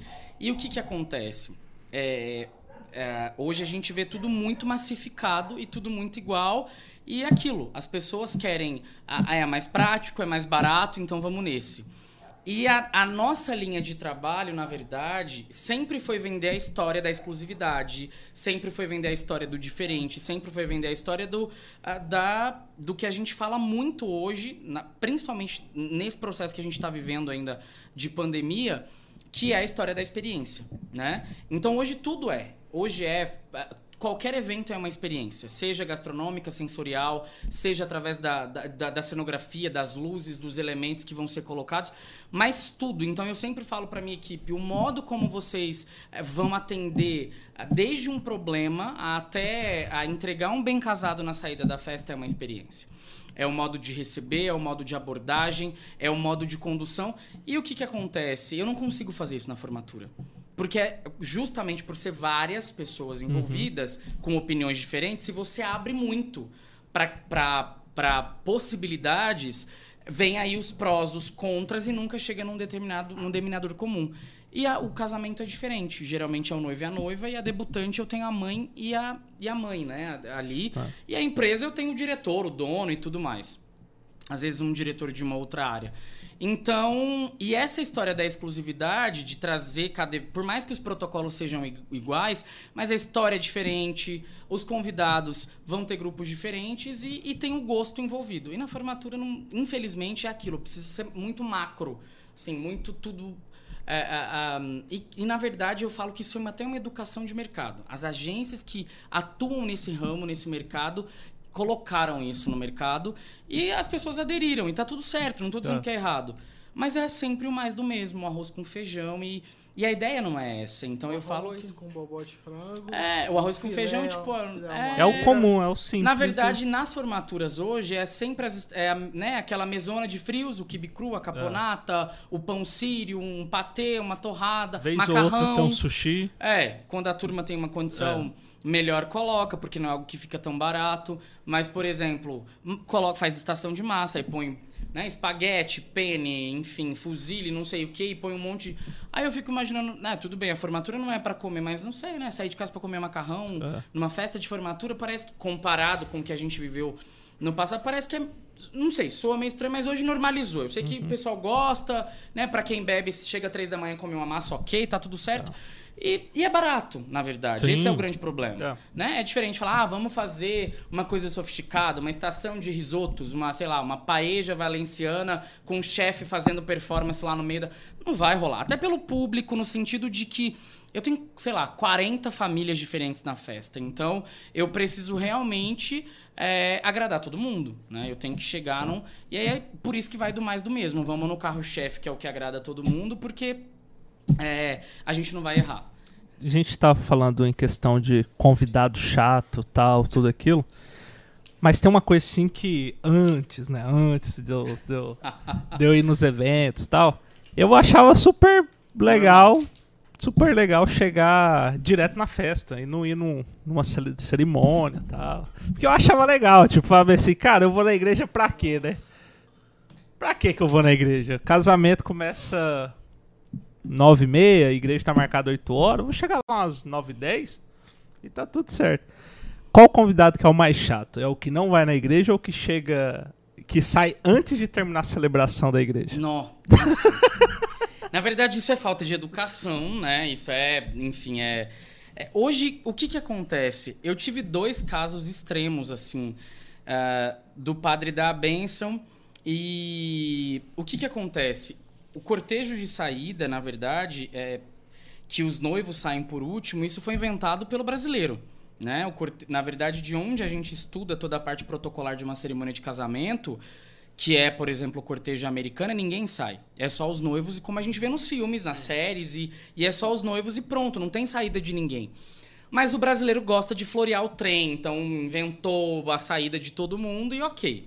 E isso entrou no nosso protocolo normal de cerimônia de casamento. Ah, eu tive dois casos extremos, assim. Eu falo que talvez esses não sejam os convidados chatos nesse sentido, é, gera- geralmente de falta de educação, mas a gente criou meios de conter isso. Então, assim, eu já tive casos de ter que falar, pedir pro padre, de, de, de, assim, de estar no altar e dizer, padre, pede para todo mundo ficar. Porque quando ele deu a benção final e que a gente começou os as fotos de saída com os padrinhos, a metade da igreja levantou para ir embora.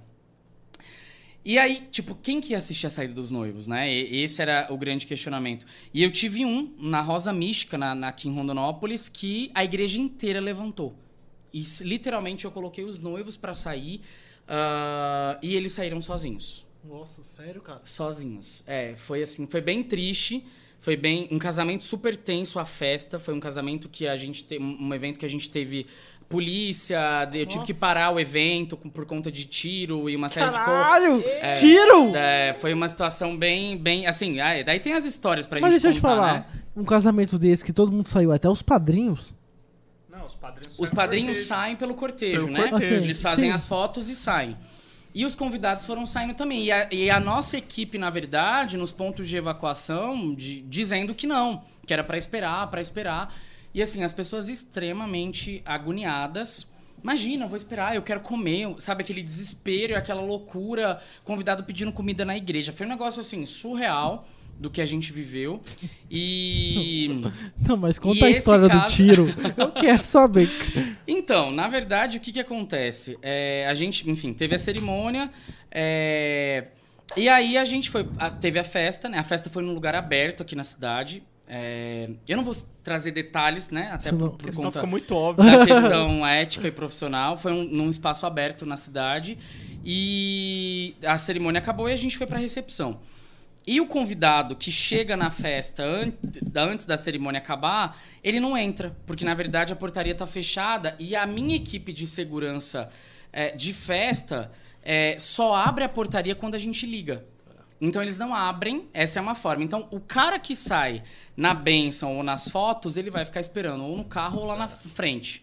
Essa foi uma tática que nós criamos por, por, por justamente não ser é, justo com quem assistiu a cerimônia até o final. E os noivos super concordam. Nunca tive nenhum casal ou que falasse, não, já Éder, é, vai, vai. Pode liberar a portaria antes. Mas esse cara chato, ele fica lá de meia e meia, meia hora falando assim: já terminou lá na igreja pra mim entrar? É, já terminou? Então, é, isso, isso, que é o chato, não é, é o cara chegar che cedo. É. É. o cara toda hora te importunar ali. Já terminou na igreja? É, e na verdade, assim, aí o que, que a gente faz? A porta fecha, tá trancado, dependendo do lugar tem cortina, fecha e só vai lá pra frente a hora que a liberou. Aí abre a portaria e teoricamente ele acaba que chega primeiro, né? Porque ele já está lá. Então, mas ele vai ficar tomando um chá de cadeira lá fora, de em pé, enfim, por justamente aquilo. Ele sabia que tinha cerimônia. Mas, voltando à história do, do casamento, desse evento que a gente teve essa situação, essa foi uma das extremidades, assim, que a gente viveu. Eu tive que parar, subir em palco, pedir pra banda parar, pedir para os convidados se obstruírem do espaço. Foi uma situação muito, muito assim de extrema. Uh, uh, te, houve uma discussão né, entre os convidados por conta de uma garrafa de uísque e que estava na mesa, enfim, e algum parente tinha ido buscar. E aí começaram a brigar no meio da festa. Aí a primeira discussão, as mesas viraram, as taças caíram no chão Nossa. e foi aquela loucura. E aí pediram, falou, ó, oh, Jaeder, tem que tirar é, uma das pessoas de dentro da festa, porque né, senão a gente não vai, não vai, o evento não vai, não vai, não vai fluir. E aí a, a mãe de um dos noivos, né, chegaram pra, chegou para mim e disse, olha, nós vamos tirar a tal pessoa, uhum. é, só que é o seguinte, essa pessoa ela anda armada e pode ser que ela volte. E se ela voltar, realmente a gente vai ter problema.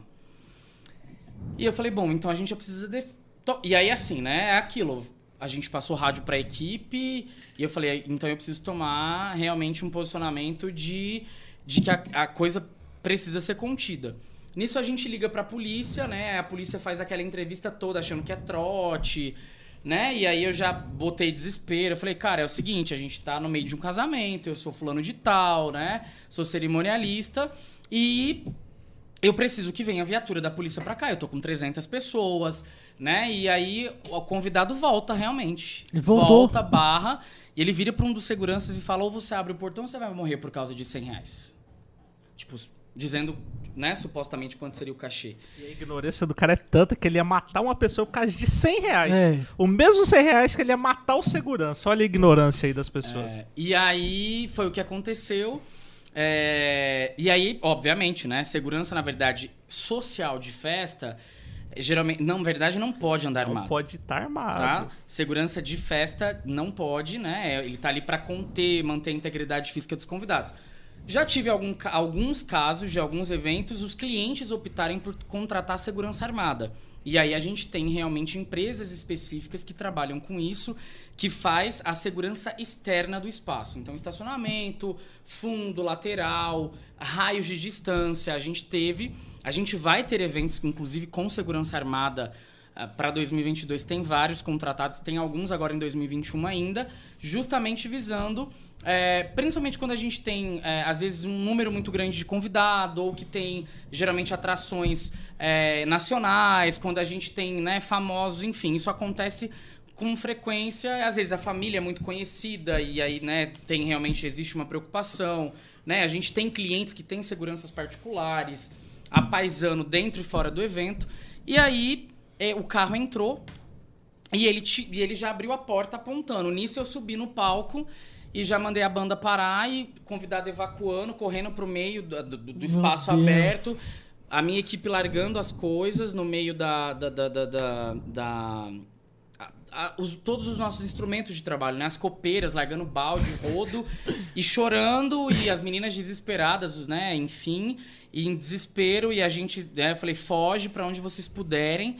E foi o time assim dele abrir a porta do carro, descer, a polícia encosta e leva ele. Então eu falo assim que foi foi assim uma sacada realmente assim, a gente teve que ser muito rápido e é aquilo, né? Eu falo que fazer evento é, exige principalmente de nós cerimonialistas, uma racionalidade grandiosíssima.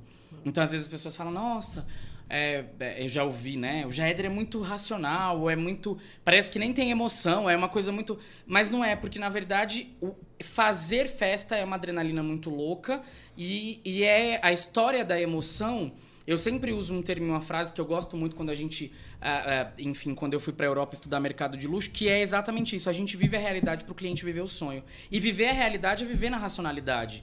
Porque se eu viver na mesma vibe da emoção dele, eu não consigo entregar aquilo que ele tem de expectativa, de, de desejo, de tudo que ele vai pôr em cima de sonho do evento dele.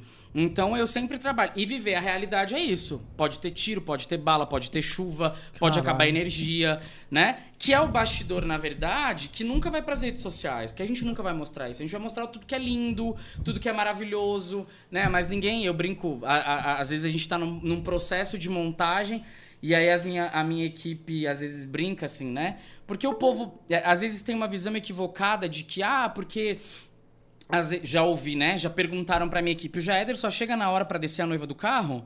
Falei, era o meu sonho. Eu ainda tô trabalhando pra isso, de chegar lá só de terno e abrir só pra realmente descer ela do carro e pôr ela pra entrar. Gostaria, né? Mas eu falo que a gente é peão, de carregar caixa, de separar chinelo. E até hoje, se tiver que limpar chão, lavar banheiro, limpar, carregar forminha, catar mesa de doce. Aí as pessoas assustam, porque na verdade parece que não é essa a imagem que é vendida. Porque hoje a gente tem estrutura e equipe para poder cuidar de todas essas linhas de frentes.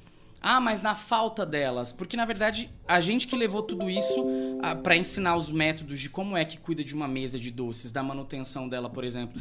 E se tiver que limpar até hoje, vai limpar. Como eu já tive casos em festas que a gente fez em cidades menores do interior, que a, a fossa estoura no meio da festa e volta dejetos fe- fecais e vaso estoura, inundando o salão, pegando em toalha de buffet, a gente reacomodando convidado e a minha equipe inteira com nojo, uma vomitando. E quem que tem que fazer? Cara, é meu nome que tá em jogo. Eu levantei a isso aí, calça.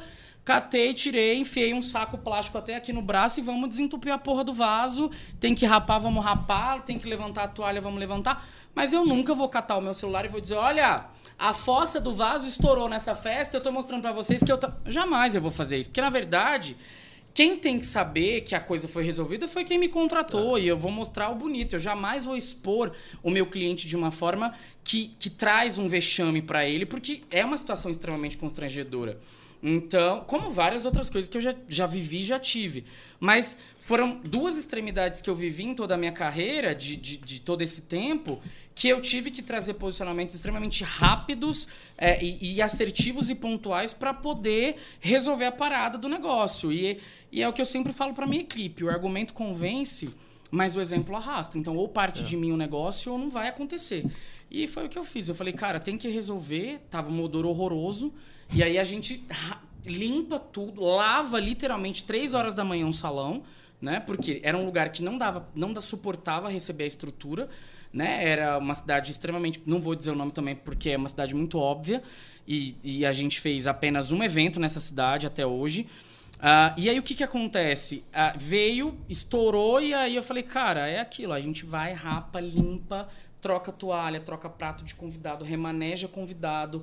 ah, e aí a gente, as copeiras lavam o banheiro de novo, três horas da manhã. Pra cair justamente naquilo que você falou, do cara que joga o papel toalha no chão, que joga papel de. que defeca no chão, como várias vezes a gente. que vomita no chão, como várias vezes a gente já pegou, que urina no chão. Né? A gente já fez festa em cidades do interior que a copeira lavando e o convidado falasse: não, não precisa lavar, não. A gente aqui é igual bicho. Mija no chão, mija na porta, mija na pia.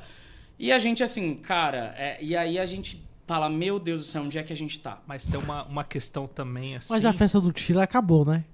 Ah, tá. Mas tem uma Todo questão. mundo viu. Tem uma questão assim que, que acontece muito também e não se leva em conta a questão do banheiro feminino. Ele Uhum. é tão imundo quanto o do homem. Se não for Sim. pior. Sim. Porque assim, já teve problema. Cara, eu acho que assim, querendo ou não, todo mundo que trabalha com evento passa por situações semelhantes. Claro Vai mudar sim. a questão da proporção. Sim. Talvez um é pra 200 pessoas, outros é pra menos, mas assim, a maioria dos, dos BOs são iguais.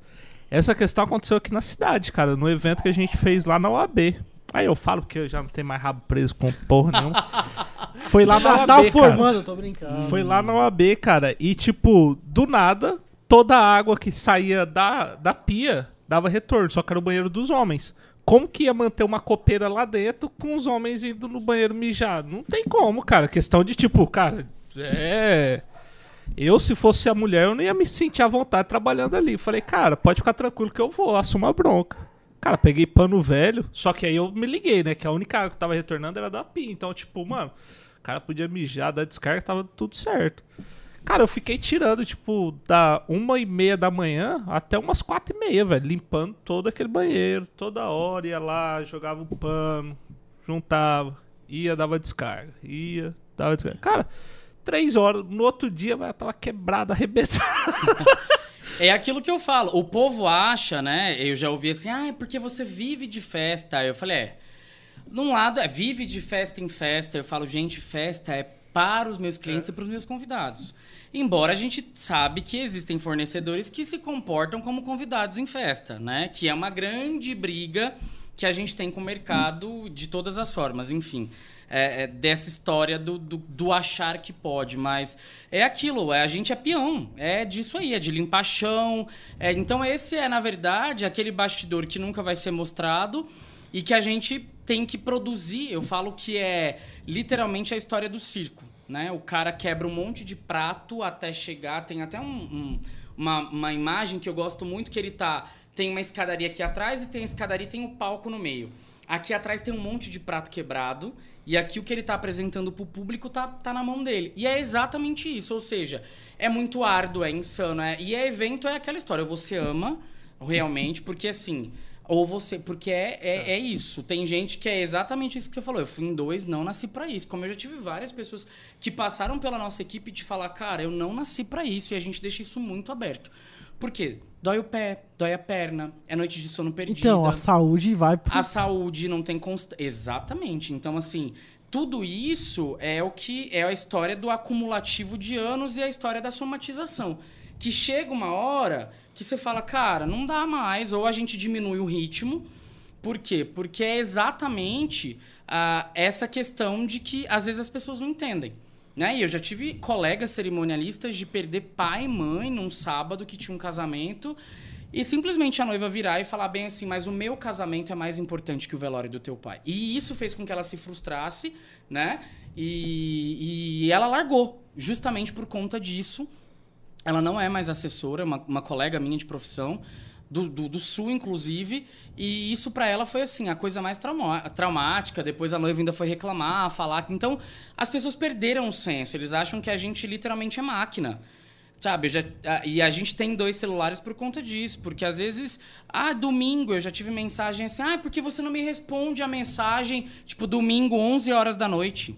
E eu não tenho o menor problema. Não sou farmácia para ficar de plantão. Você não contratou meu tempo integralmente. Eu já dou chá de Simancol, entendeu?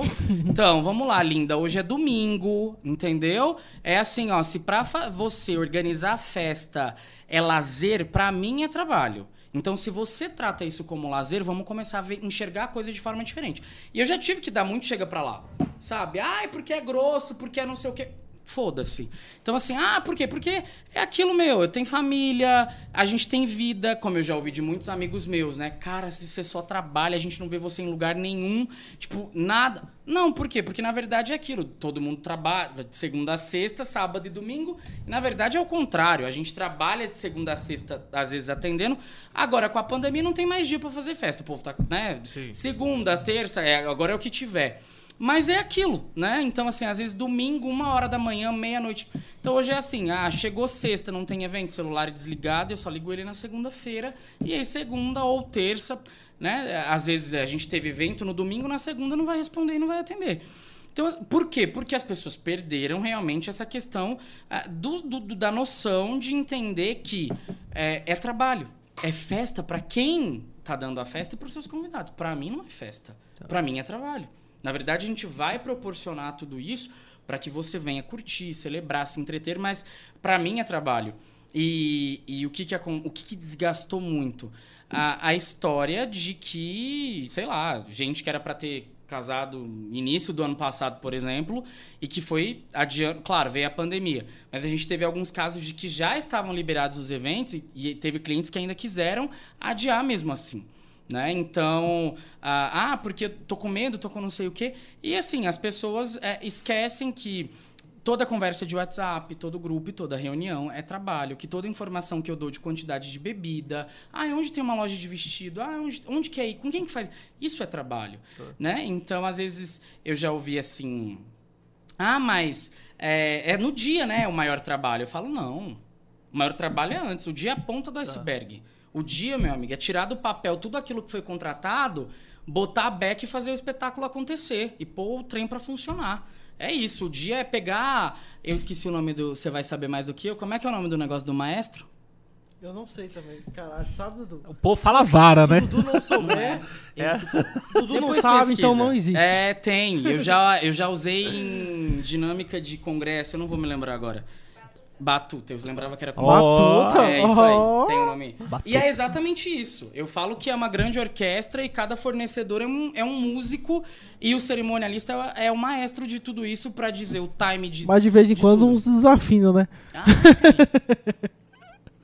tem. tem uns ruídos aí no meio de, de várias coisas, não só de fornecedor. Então, a história do roteiro com tudo isso é para justamente ele entender que lá na frente tem que ter uma luz branca, que vai ter que ter uma água saborizada, que vai ter que ter isso, que a, a minha equipe tem que saber que vai ter um cadeirante que vai chegar e eu preciso saber do meu cliente qual é a placa que esse cadeirante vai chegar, qual é a, qual é a mesa que ele vai sentar que vai ter alguém da minha equipe para receber ele, para levar na mesa onde ele vai sentar, que vai ter assistente para mesa da família para cuidar e aí a minha assistente dos noivos tem que saber o que, que eles vão beber durante a noite inteira, que o noivo tem intolerância a isso ou alergia àquilo, ou seja, é, eles já chegam sabendo de todos esses detalhes. E que a uísque do noivo é com três pedras de gelo e ele só bebe uísque puro, sem, sem, tipo, só com gelo, ou às vezes até cowboy, né, sem nada.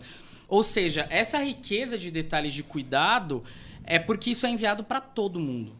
Então o buffet tem que saber que são tantas taças com um espumante com álcool e duas taças com refrigerante, porque vão ter duas crianças que vão brindar.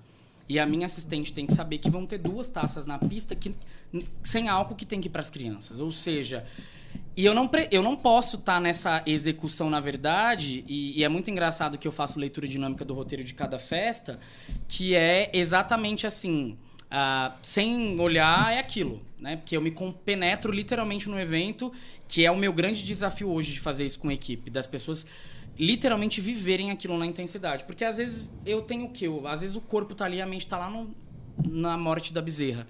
E esse é o grande desafio que eu falo da concentração para entregar um evento, de atenção aos detalhes. Ah, teve uma cerimônia emocionante, então assim, olhar atento para a igreja inteira, vai ter uma homenagem de uma mãe que faleceu, de um pai que faleceu, ver se a igreja não tá chorando. Eu já tive cerimônias que, sei lá, tinha 700 convidados na cerimônia de casamento e eu tinha a homenagem do pai, da, do- da mãe do noivo que era falecida e a igreja se lavou e eu gastei 90 pacotes de lenços numa cerimônia.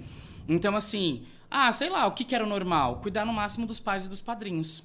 Ou seja, o que eu sempre levo e digo é que esse cuidado precisa ser externado para os convidados. O que eu sempre falo para a equipe é que o nosso próximo cliente está sentado na mesa e ele está nos vendo.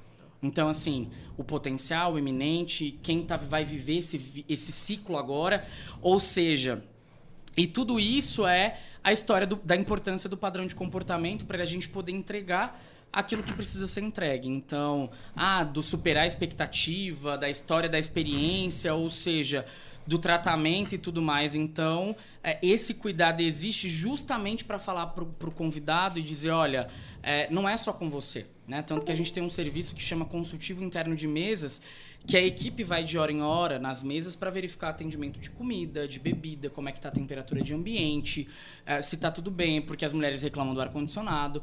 E nessa hora que a minha equipe vai fazer isso, a gente estabelece um elo entre o convidado e o assistente. E eu dou uma abertura para ele, dizer que, olha, eu estou aqui para te atender, eu estou aqui para te servir, eu estou aqui para te dar suporte no que for necessário. E nessa hora o convidado ele se vale da possibilidade e ele vê o seguinte, opa, peraí, eu tô com uma dor de cabeça. A mulher, às vezes, a menstruação desceu, ela precisa de um absorvente, ela não tem ali. O vestido rasgou. Ah, você tem isso, você tem aquilo, você tem um- uma cola de cílio, você tem um, sei lá, um alfinete, porque o vestido tem que dar uma. Então, tudo isso. E aí é a história do tem. Né? Tem, ah, por que, que são nove malas? Por que, que são nove cases para levar para uma festa hoje? Porque é exatamente isso. Ah, ah tem cola para cílios? Tem. Tem tarraxa para brinco? Tem. Tem cola para unha? Tem. Tem cílios? Tem cola para não sei o quê? Tem. Tem tesoura? Tem. Tem é, é, é, cochetinho para fechar vestido? Tem linha, tem agulha, tem alfinete. Então, tudo, na verdade, para curativo, para qualquer coisa que for necessária, nesse sentido, para dar suporte. Ah, eu, sei lá, o vestido amassou, não tem um steamer? Tem, tem steamer, vamos lá. No... Então, é a história dual. Porque eu sempre falo para minha equipe que a, o nosso trabalho, na verdade, ele só vai aparecer quando a competência nossa for forçada. Porque na normalidade ela não vai aparecer. Eu produzir um cortejo bonito, eu entregar uma cerimônia bem elaborada, cumprindo protocolos e etiquetas, isso é o normal, isso é o que todo mundo espera. Com a descrição, de colocar uma, a noiva para entrar com o véu aberto. Ok, a debutante que seja, mas é muito mais do que isso.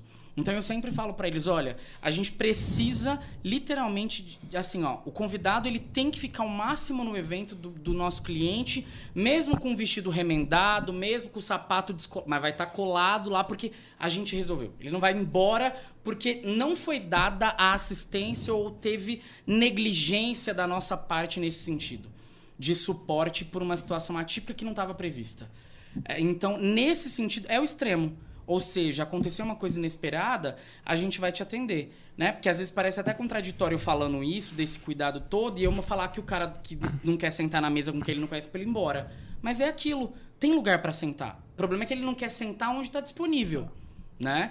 Então, são esses tipos de coisas que a gente trata e tem o cuidado. E aí é o que eu sempre falo para eles. Eu falei, tem que ter a, a essa, esse zelo que tem que transcender o nosso cliente o nosso, e o nosso, os pais e os padrinhos. Porque o cliente, na verdade, ele já acredita no nosso trabalho. Senão ele não tinha me contratado. Ele já confia no meu trabalho. Então, quem que a gente vai precisar trazer a história do encantamento que todo mundo tanto fala? E a história do encantamento, não, eu falo para eles, não dá para ficar no papel. A gente encanta agindo. Ah, e agindo como? No caos. No, literalmente, né? Eu tive uma situação de uma madrinha que sentou num banco e pregou chiclete no vestido há cinco minutos para entrar. E aí, o que, que as minhas meninas fizeram?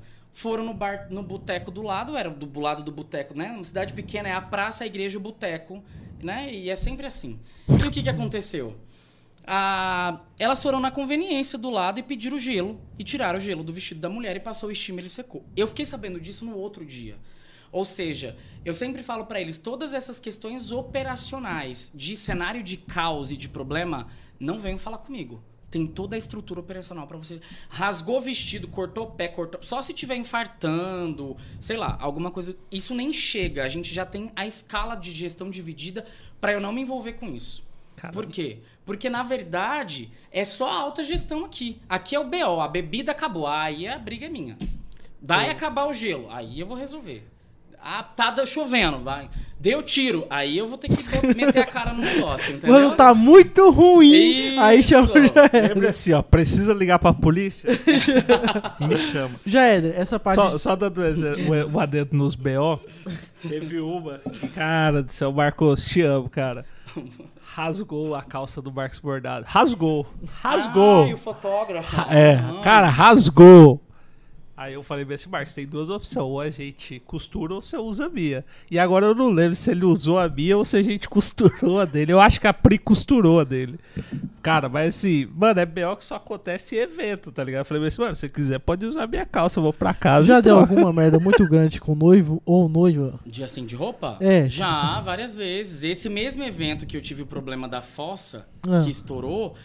Quando ela desceu do carro, a porta fechada, a marcha tocando e o vestido abriu de fora a fora Mentira. nas costas. Ixi! Mas, por, é, e aí assim, qual é o problema, né? Se eu desesperar, eu desequilibro e desestabilizo tudo. Por isso que eu brinco a história de ter que ser tão racional. Isso, é, eu me cobro muito isso o tempo todo e às vezes eu acabo levando isso para outras áreas da vida que eu tenho que tomar cuidado, porque é justamente isso. E aí transparece essa imagem né? Que você fala, ah, parece que é. Mas não é. Porque se eu desesperar ali na hora, o que, que vai virar o evento? Um caos. Porque eu vou desestabilizar todo mundo. Porque tem que ter um ponto de equilíbrio dentro do evento, né? E aqui que ela, ela quis começar a chorar, eu falei, relaxa, você tá linda, você vai olhar para cima, colocar a língua no céu da boca e eu vou te costurar no seu corpo. Eu juntei quatro recepcionistas minha, peguei a linha de anzol, enfiei na agulha, pai, a marcha tá tocando, eu falei, toca de novo, não tem problema, passa a rádio, e eu costurando e falando no rádio. Passa de novo, e é isso.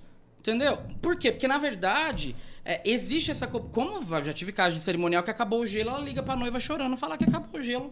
Entendeu? Então, assim, é, é- isso é uma briga, isso que você me pergunta, é uma briga que eu tenho com muitos profissionais do mercado, porque, na verdade, a empresa foi criada para solucionar problema. E às vezes eu tenho fornecedor que faz o contrário. Ele Ele, traz o- empata a minha vida. Ou ele cria os problemas. Exatamente. Por exemplo, eu tive um problema recente agora num casamento, não tem um mês. É, a- o bolo, por exemplo, ah, a noiva não queria um bolo fake. Era um casamento, era um mini wedding e tal. E aí a doceria fazia o bolo, uma doceria super famosa de, de Cuiabá, fazia o bolo. Ah, mas a base que a gente manda é descartável. Falei, mas aí na reunião, mas o bolo é da de vocês. E, e vocês sabem que o bolo vai pra mesa do bolo. Não é um bolo de copa, porque o bolo de copa pode vir qualquer coisa, ele vai sair cortado da pra festa, não tem problema. Agora o bolo que vai na mesa pra foto, pro corte, ele tem que ter uma apresentação, uma base bonita, tal. A gente não tem base bonita.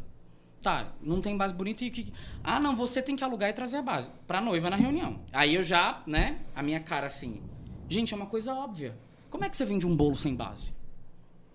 Se eu tô falando que eu quero bolo pra, uma, pra mesa do bolo. Né? Como é que você vende um bolo sem base? Não faz sentido. É a mesma coisa que eu vender o cerimonial e falar, você vai atrás da recepcionista. Qual que é o sentido? E aí eu fui me indispor, claro, né? Claro. Ah, é porque você, enquanto cerimonialista, deveria. Eu falei, eu deveria, quem faz bolo é vocês. Ué, tá louco? Falei, empresa foi criada para solucionar problema. Ah, é porque cada empresa tem as suas diretrizes e as suas. Eu falei, exatamente, não pegasse a porra do bolo para fazer.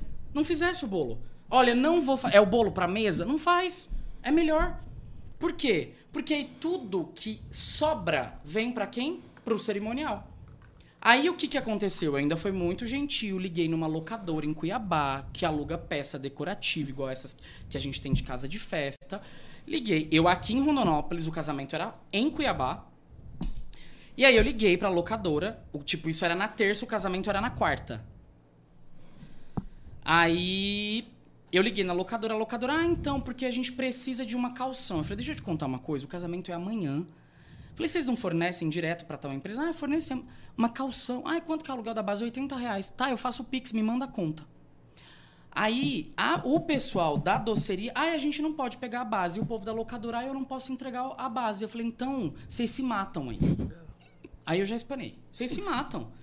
Cara, eu tô tentando resolver um problema a 200 quilômetros de distância, que não é meu, e vocês estão fazendo cu doce porque um não busca. Olha, desculpa a palavra, mas o horário já permite. Mas não, que ah, eu falei, pelo amor. Falei, gente, peraí. Ah, é porque é procedimento, porque é processo, porque cada empresa tem a sua política e você. Eu falei, eu deveria, quem vende bolo, eu não vou discutir com você. Eu falei, nem eu com você. Só vou te dizer uma coisa: sai da bolha e abre a tua cabeça, que você tá vivendo no tempo do EPA. Você não vai durar. Por mais que você tenha 20, 15 anos, construir uma confeitaria maravilhosa agora, né? In- Incrível, tem um puta nome no mercado, mas o que, que adianta? Pelo amor de Deus, peraí, você tem que vender solução pro cliente. Olha, eu não tenho a base, mas a gente tem uma locadora, custa X valor. Pra eu agregar essa base no teu bolo, custa 150 reais. É uma base terceirizada, você vai assinar dois contratos, o contrato do bolo e o contrato da base que vai estar no teu nome. Você vai ter que deixar um cheque calção comigo e eu faço toda a correria. Venda o serviço completo. Não faz sentido. Ou seja, é a mesma briga que eu tenho, e na verdade agora eu vou jogar isso porque eu nunca falei, mas agora já que eu vou apro- aproveitar a situação, a história da bebida que acaba na festa. Quem que serve bebida? A bebida acaba, o buffet vem atrás de quem? Isso acontece aqui em Rondonópolis em todos os buffets. Pra deixar muito claro. Do house. Ah, liga pro cerimonial. Oi? Não, quem que tem que ir atrás de bebida? É o buffet, imagina. Quem serve bebida é ele. Ah, quem é distribuidora de bebida? Ah, é fulano de tal, é Beltrano de tal, tá aqui o telefone. Todos os buffets conhecem todo mundo das distribuidoras de bebida. Por que, que o cerimonial tem que ir atrás da bebida da festa? Eu já contratei o antes. Eu já fiz o contato. O que acabar daqui pra frente, que compete até um instrumento de trabalho, você que tem que resolver. Mas você não acha que é um número que, o, que os próprios buffets, em linhas gerais, assim, passam equivocados pro noivo? Ou em algum momento o noivo fala bem assim.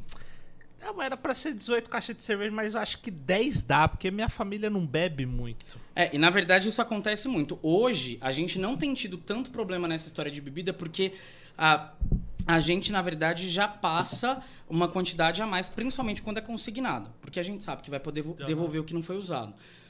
Mas é, eu já tive muito problema. Quantas vezes eu já saí 3, 4 da manhã de casas de festa, isso já deve ter acontecido, de ter que comprar gelo. E aí, assim, é, as conveniências da madrugada. Kiki? Ixi, muitas vezes. As conveniências da madrugada não são nos lugares mais apresentáveis É. de se comprar bebida, né? Não é nos lugares, como é que eu vou dizer, não é numa Laios da vida. Né? Eu já me enfiei em bairros que eu nunca nem andei três horas da manhã, enfim, é, extremamente correndo risco, o meu combustível. Então, assim, eu nunca sentei pra falar pro cliente, olha, ficou X valor porque eu fiz essa correria na madrugada. Porque aquilo, na hora, eu não vou incomodar o cliente. Ah, é porque faltou o gelo. Não. A gente trata isso tudo antes. Se a bebida acabar, Pra quem a gente vai resolver? Pra quem a gente vai ligar? Ou seja, e é, e é exatamente isso. É tudo, é tudo antes pra na hora, se der BO, tem a diretriz do que vai fazer. Eu fiz um evento agora recentemente. Ai, não tem 20 dias. Aí o buffet veio de fora, de Cuiabá também. Aí eles chegaram pra fazer a comida. Ai, não tem gás? Eu falei, oi? É o quê? Oi? Não. Aí o dono do, do, do, do buffet não veio, veio só a equipe, porque ele tinha outra em Cuiabá. Ele, ai, deu tudo certo, foi tudo ótimo. Eu falei, é, deu, eu só tive que comprar um gás, catar um gás vazio na casa de uma copeira minha, levar, sair de um evento no meio do. trocar de roupa dentro do carro pra chegar no outro evento. Um dia que eu tinha três eventos. Chegar pra fazer o evento, entendeu? Porque é aquela história, não tinha gás. Aí se o cerimonial não chega com gás, ai, o almoço atrasou porque o cerimonial não trouxe o gás. Ou seja, todo mundo jogando. Então, isso, na verdade, é, eu tenho me posicionado e tenho batido. Eu tive também nesse mesmo dia a história das docerias. Foi bem na semana, no final de semana do, do 7 de setembro, Foi daquele meio feriado. caótico essa semana. Meu Deus, tinha 40 festas na cidade. Tava uma loucura aquele final de semana. Aí as docerias pegam 30 festas pra fazer. Aí, tipo, pega uma festa pra colo- montar, eh, sei lá, fechou 200, 300, 5, 10 mil doces. Aí as festas de 200 e 500 doces, ah, eu não, não monto. Manda pro cerimonial que o cerimonial monta. Nossa, isso aí era chato. Aí eu falei, imagina. Agora para e pensa, né? Imagina se todos os fornecedores de uma festa contratada resolvem deixar a finalização do trabalho dele para o cerimonial fazer. Ele não vai conseguir entregar o serviço dele, porque ele tem que ficar o quê? Apagando incêndio o tempo todo. Aí eu catei o telefone, eu já aproveitei que eu tava três dias virado, supitando nas tamancas e já fui com uns 10 peitos no pé dessa fornecedora e falei, você acorda pra vida? Você acorda pra vida porque assim, a gente já não indica o seu trabalho. Entendeu? Então, assim, né? Acorda, ou você faz e entrega seu serviço completo, ou você não atende e diz que você não pode atender. E as pessoas não estão acostumadas com essa história do não, do ah, e, e não, tá errado, tá errado e tem que mudar. Tem que sair desse amadorismo. Ah, é porque eu moro no não sei aonde e pra eu sair daqui pra montar, eu falei, e eu posso. Você não pode. Cata uma assistente, treina a menina, enfia dentro do Uber, cobra a taxa de montagem de mesa e de locação. Aprenda a trabalhar. Então, assim, não faz sentido. E aí eu tenho que suprir uma demanda que não é minha. É, é, é assim, é... o, que eu, o que eu vejo, assim, muito em Novos é que tem muita gente que, assim, é, passou muita dificuldade na questão do- dos eventos, mas antes disso, é, colocavam as coisas, condicionavam as coisas a muito assim. é, o meu preço ele é barato por isso, e por isso, por isso. E aí muitas vezes ela deixava de investir na própria empresa, de tipo, cara, melhorar um pouquinho a finalização, de capacitação. E assim, se mantinha no mercado porque o preço era competitivo com uma outra pessoa. Então, assim, isso era muito ruim pro mercado de Rondonópolis, porque chegava nos eventos e, e montagem de mesa de doce, mas não foi uma, não foi duas, não foi três que eu fiz também, cara. E é um saco. É, porque tem que ter todo um Cara, cuidado é pra um saco. né, e por que que cerimonial tem que fazer isso, né? Ah, é, eu- a gente teve. E aí, essa mesma doceria de Cuiabá, a gente tem um casamento agora pra frente, que é a mesma história. E como é aqui, eles não montam e nem mandam. Quando é chapado, eles montam, porque é né, do lado ali. E é a mesma história. E aí você tem que explicar pro cliente, né? E aí eu tive uma cliente que falou assim: Ah, mas isso é super prático. É, é- é simples de resolver. Ah, eu falei, então vai lá e monta. Eu não vi a hora. Eu falei, vai lá e monta. Se é simples, vai e monta. Uai, qual que é o sentido? Então, assim, aí menospreza, né? Tipo assim, coloca o meu trabalho num, senti- num tom exatamente ah, de, que nem é trabalho meu, né? E aí, ah, é porque não sei o quê. E aí, assim, uma, um- um- uma pessoa que vem de um histórico de não sei quantos adiamentos. Esse que é o, é, é é o mais complexo. E aí, ah, é porque. Ah, é tão sim, é simples. Oi? Simples. Eu falei, pra montar uma mesa de doces se leva no mínimo de 3 a 4 a 7 horas, dependendo da quantidade. É posto um a um, a, a, a base das mesas, as alturas, a, a, harmonia da mesa, junto com os arranjos, com o lustre, com todo o ambiente, a luz toda direcionada, dimerizada dentro do. Ah, e aí é simples, ou seja, a história do. A ignorância fala mais. Ah, é, não, é simples. Simples é eu pegar as caixas do jeito que vinha da doceria e deixar empilhada e cada convidado abre e come. Aí é simples. Mas para mim, para eu dispor de copeiras para montar, e aí de uma cerimônia ao ar livre, de uma festa ao ar livre, em, em, tipo nesse calor, né? E eu falei, não é simples, eu monto, mas custa X valor, eu vou ter que contratar mais profissional para poder montar. É, e aí, assim, qual é o problema? Não sabe a dinâmica de uma festa. Né? Ou seja, eu tenho uma realidade de um lugar que não tem, por exemplo, banheiro para fornecedor. Isso é o que mais acontece tá. nos espaços. Né? A gente tem poucas casas que tem banheiro para fornecedor. Aí o que, que acontece? Todo o processo e período de montagem, os fornecedores usam o banheiro da própria festa. Aí a casa entrega o banheiro limpo. Só que aí os fornecedores usaram. E a casa não limpa o banheiro de novo. E nem lava o banheiro de novo. Aí a minha copeira tem que chegar três horas antes da festa começar e lavar o banheiro, que é uma coisa que também não está combinada. E eu estou fazendo gentileza pro cliente. Uhum. Ele nem sabe que eu tenho que andar com, sabone... com sabão em pó, com que boa, com alvejante, com, sei lá, com desinfetante, entendeu? Porque, ah, porque eu já entreguei limpo. Tá. Ah, então tá bom. Aí, quer dizer, como é que eu vou receber um convidado na festa com um banheiro desse jeito, começando a festa? Nossa, mas o Jaéder não viu isso? Não, mas como que... Entendeu? Ou seja, e aí tem um outro grande problema. Porque essa história de exclusividade, de, de, diferenciação, de ter esse cuidado, existe uma cobrança eterna, porque tem uma expectativa agora em cima. É. Ah, quem está assinando? Quem está fazendo? Ah, por que, que é diferente? Ou seja, e isso continua. Tem mesmo. Claro que tem. Tem mesmo. Pra claro, caralho. Ixi. Claro que tem. Né? Ou seja, e existe. Né? Então, é, o que, que acontece? A gente é, tem que. Como que eu vou chegar? E aí eu jogo pro colo do cliente. Falei, como que eu vou receber teu convidado? Com um banheiro com pilhas e pilhas de papel higiênicos e tudo sujo porque os fornecedores usaram, porque o lugar que você alugou, que você quis, que né, não tem banheiro para fornecedor. Porque, na verdade, eu tenho quase o um número de convidados, o um número de staff. Ou seja, e toda essa logística dessa gestão de que tem que estar tá limpo, organizado para o horário do evento, que começa no meio da tarde, me faz o quê? Que eu tenho que ter mais gente, porque eu tenho menos tempo de produção, de preparação para entregar o evento. Então, essa dinâmica de experiência. De... E aí, uma mesa de doces que só pode ser montada quando a cerimônia estiver acabando. Por quê? Porque eu tenho um calor infernal três horas da tarde. E aí eu não tenho que ter uma copeira. Eu tenho que ter seis para conseguir montar a mesa em uma hora. E na, na época dos Naked Cakes? Cara, então, era, é. era uma coisa assim, ó, que. É, Jesus, no, na verdade, a história dos bolos de verdade nesse período é meio complicado porque é aquilo, não, não, rola. Eu acho que tem que realmente ir para a linha do fake porque o nosso clima não ajuda, né? Então eu sempre explico e, e falo para o cliente, porque às vezes eu já tive clientes que questionam, ah, mas por que, que a equipe é tão grande? Por que, que tem tanta gente? É justamente porque é muito detalhe envolvido. Então eu não consigo fazer isso com três, quatro pessoas. Então é, ah, é o convidado, é o cadeirante, é não sei quem, é a limpeza do banheiro, é a mesa, é as linhas de frentes que a gente determina quando a gente vai é, e a gente tem um roteiro, um checklist nosso que nem vai para fornecedor, que é da linha de frente. Então, a, o convidado, a minha equipe, ela tem que saber como é que o convidado vai ser recebido desde o estacionamento. Então, eu já tive eventos que eu tinha serviço de valet, né, de manobrista, e eu tinha as vagas reservadas para família. Né? E eu já tive eventos que tinham políticos e a assessoria do político me ligar, mas fulano, deputado fulano de tal vai ter vaga na festa? Eu falo, não.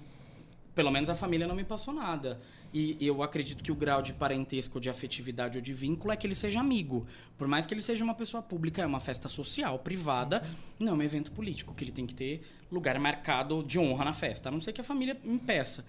É, mas é isso, de, de todos esses tipos de exigência, como infinitas, assim, mirabolantes, às vezes, de não funcionar. Como jantar à francesa, que é, queria tudo a francesa, né? De entrada, e a gente não tem nem mão de obra para isso. Bato a real, eu falo que é muito complexo isso. E nem é da cultura do nosso povo, né? Porque o povo gosta de comer muito, tá. né? Então essa história de vinho, pratinho, bonitinho, gourmetizado, você vai lá no bistrô, porque na festa é o franco-americano mesmo, todo mundo servindo, levantando. Pode ter um ou outro volante, Mas assim, coisas, eu já tive situações de, de cliente, assim, né? De situações ah, bizarras, de que os, todos os rótulos, todas as, as espumantes da festa tinham que ser embaladas em plástico filme, porque para gelar, como ia pôr no gelo, não podia sair o rótulo, porque tinha que mostrar qual era a marca que está sendo servida na Ah, festa. Eu já tive esse tipo de situação. Caramba. Qual foi o maior evento que você já fez, Jaeder? Bom, Em número de- de pessoas trabalhando. Número de pessoas trabalhando foi ah, foi dois, foram bom foram casamentos que a gente teve em torno de 700 a 800 convidados e eu tava com o meu staff de 28 pessoas 29 pessoas 29 pessoas de receptivo e de operacional e aí a equipe de segurança foi terceirizada não era minha mas estava sob nossa gestão que eram mais 12 segurança aí umas 50 mais ou menos aproximadamente pessoas aí eu tinha os terceirizados indiretos então eu tinha cabeleireiro e maquiador no banheiro eu tinha alfaiate e costureira no nos banheiros eu tinha berçário babysitter aí dava umas 60 pessoas Foi trabalhando. aqui esse casamento? foi aqui em Rondonópolis em 2016 É aquele que foi pra revista? Isso ah, é esse. então tá. Uma, uma questão assim que eu acho que é muito particular do nosso estado, assim, é fazer casamento muito grande, assim. Eu acho Muito. que eu acho que assim, São Paulo a gente vê casamentos volumosos, mas é muito por conta de artista, de negócio. Aqui a galera que tem muita grana faz casamento pra muita gente também. É Faz. questão cultural, acho que É, é, né? Na verdade, quando a gente leva isso pra fora, nos cursos e nas palestras, que a gente mostra a produção, O povo fica. Hã? é, que aí a gente mostra assim, ah, 500, as pessoas assustam realmente com o volume de gente. É, porque, na verdade, o que, que acontece? Existem algumas situações que a gente tem realmente é, família, porque tem vínculos políticos, ou seja, né, existe toda essa questão política, e a gente, que conhece muita gente, às vezes a gente tem famílias extremamente tradicionais na cidade que demanda muito isso, mas isso é uma característica muito forte do estado de Mato Grosso comparado aos outros estados, é, nesse volume de proporção. E, e assim, é, é, como é na proporção de. A gente tem raros os casos na- em outros estados nesse volume, porque em regra um casamento é uma festa familiar, né? Mas a gente tem a, a maioria dos eventos que a gente. A gente tem casamento ano que vem para 800, para 900, para 700. E deu esse volume de adiamento por conta das produções grandes, que é o nosso carro. Não é que a gente não faz evento pequeno, muito pelo contrário, os casamentos eh, de formato de. Imagina, eu fiz casamento com 10 convidados, eu fiz casamento com 5 convidados na pandemia. Oi? É, e tá tudo certo. Fiz Cinco? micro, era só os pais e os noivos e acabou. E aí era só Meu você. irmão. É. De Não, eu, eu não me considero como convidado. Eram os pais, os noivos e acho que um irmão, porque o a Não, noiva tô, era filho único. tô falando só você na gestão do evento, ah, porque sim, tipo, é, tinha foto e celebrante. Era isso. Que na verdade a gente chama de elopement wedding, que é um termo que vem do inglês que é tipo fugiu pra casar, fuga do casamento. Nossa, que maravilhoso. Que é só. Aí eles casam em lugares assim mais bizarros. Ah, no meio do deserto, no ponto do ápice de uma montanha, sabe? Umas coisas assim. Então, isso veio muito forte na pandemia. É, aqui não pegou, justamente por conta dessa coisa É. das grandes e as pessoas adiaram muito por conta disso. Então, esses. Esse tipo de evento, o cliente ele não teve alternativa. Ele teve que adiar. Ou ele adiava ou ele abria mão do volume de convidado dele. A Rock tava aqui e eu fiz essa mesma pergunta. Tu já fez é, casamento que tu viu o noivo e a noiva brigar durante a festa, assim, de quase acabar a festa? Ou eu não? Já, eu já fiz casamento de que quase não teve, na verdade, na véspera, na, e no- na véspera do casamento teve briga e discussão. Assim, de realmente é, a minha equipe ter que intervir, teve que separar e tudo mais, e, e- porque senão realmente ia chegar em vias de fato. É, mas tive situações nesse sentido. Eu não me envolvi, eu acho que até por uma questão. é, porque ia ficar constrangedor, então eu acho que não achei que não era importante naquele momento, porque as meninas estavam ali para dar suporte apoio. A gente tem algumas assistentes e coordenadoras que são psicólogas de propósito, que estão a paisana já, porque a gente sabe de toda essa questão, porque tudo é comportamento, então a gente já vem com essa estratégia por isso. E aí teve, né, assim, o, a- o fato da- do noivo apontar se você estiver falando ou pensando isso, isso amanhã a gente nem casa. Caraca. Caralho. E era na véspera do casamento e o casamento era no outro dia. E Meu a gente Deus. tava. Eram quatro dias de festa, três dias, enfim. E teve esse tipo de situação. Então. Teve o casamento e tal, mas a gente já teve esse tipo de situação sim. Já tive casamentos que houve a desistência na sexta e era tudo no sábado e teve que doar tudo, docinho, Nossa, flor, sério? é, que não, não rolou, na verdade. E já tive casamento que casaram e na segunda separaram, na terça, assim. Na verdade, pediu. a- Não teve nem. Foi anulado, né? Porque acho que a lei fala de sete dias depois pode, pode anular. Tive esse tipo de situação também que eu me lembro e. É, que assim, de, de extremidades foi. Foi esse que a gente Caramba. teve, de véspera e de pós. Casar sábado. Que eu já tive caso. E já tive caso de ter feito casamento três vezes da mesma pessoa com um, a. Show de bola. diferente, Tá tudo certo. Me contratando, quiser casar 10, não. Pau tora. Tô aqui pra fazer 10 Você já chega quando ela chega, você troca de você de novo. É, mais um. É, Vamos, vambora, vamos. né? O que- Eu só não consigo arrumar um noivo ou uma noiva, mas do resto a gente já teve. E aí já tive convidado que infartou em evento, de ter que chamar a ambulância, SAMU. Já tive noiva que desmaiou no altar e fui pra SAMU, pra, mater, pra, pra hospital, pra Mater Clinic. Verdade, Éder. Tive. Cara. A minha equipe foi com o noivo pra festa e eu fiquei com a noiva no hospital. Meu ela, Deus. ela passou mal, desmaiou no altar, e, enfim. E, E ela teve- voltou? Conseguiu voltar? Então, aí ficou internada até uma hora, né? Até um tempo lá. No caminho da igreja já era passagem da casa, eu já tirei o vestido, já botei pra lavar, porque ela vomitou, né? Ela tava sentada, ela vomitou. E aí eu já. A gente já. Isso eu já dentro da, da- do SAMU, né? Com, com, com médico para enfermeira e tudo mais, levando pro hospital. E. E daí a gente já passou, já deixou pra lavar o vestido dela. Aí deu três horas da manhã, o médico falava, ah, não vai. Eu falei, vai acordar, porque ainda tem duas horas de festa, dá uma adrenalina, nem que ela esteja em Marte olhando pro mundo. Nós vamos levar ela pra entrar, fazer a valsa, brindar, porque nós temos que fazer pelo menos o protocolo da entrada. Tem uma foto cortando o bolo. Então, assim, às vezes parece louco isso que eu falo. teve? Foi. Ela, assim, foi. ela lembra da festa? Ah, lembra. Hoje a gente se encontra, estão juntos até hoje. É, mas é, é- é esse posicionamento que tá, às, vezes parece que assusta, mas se não fosse assim não ia ter. Então eu sempre falo que a gente sempre tem que. É, é aquilo, é. Parece loucura, mas tem que agir pra acontecer, porque se você não colocar, a, falar assim, vamos, tem que fazer, tem que fazer. Então, assim, é aquilo que eu sempre falo pra minha equipe. Eu falo, na hora não tem que questionar. É, é fazer o que tem que ser feito. Ah, quem fez? Quem é culpado? Por que vomitou? Por que... Não. O que, que tá sujo? Tá com odor? Então é, isso, tem- é o foco é esse. Depois a gente briga, depois a gente processa. Já tive vários casos, né? De vestidos que abriram, não foi uma vez, imagina, eu já fiz várias aqui em Rondonópolis, ah, da, da porta fechada, a mesma história. E, ah, eu vou processar isso. Na segunda, você pensa em processar. Hoje é o seu casamento. Então essa história de trazer pra realidade, falar, cara, olha, o foco é aqui, você tem que curtir a tua festa. Eh, A gente tem que puxar e falar, não. Você pagou por tudo isso, não foi barato, tem todo um investimento, um sonho, uma expectativa. Você vai curtir. Segunda você processa, você faz o que você quiser, mas hoje é curtir a festa. Jéder, você já teve noivo, é principalmente noivo, que tem alergia à água durante o casamento, só quer beber cerveja, uísque.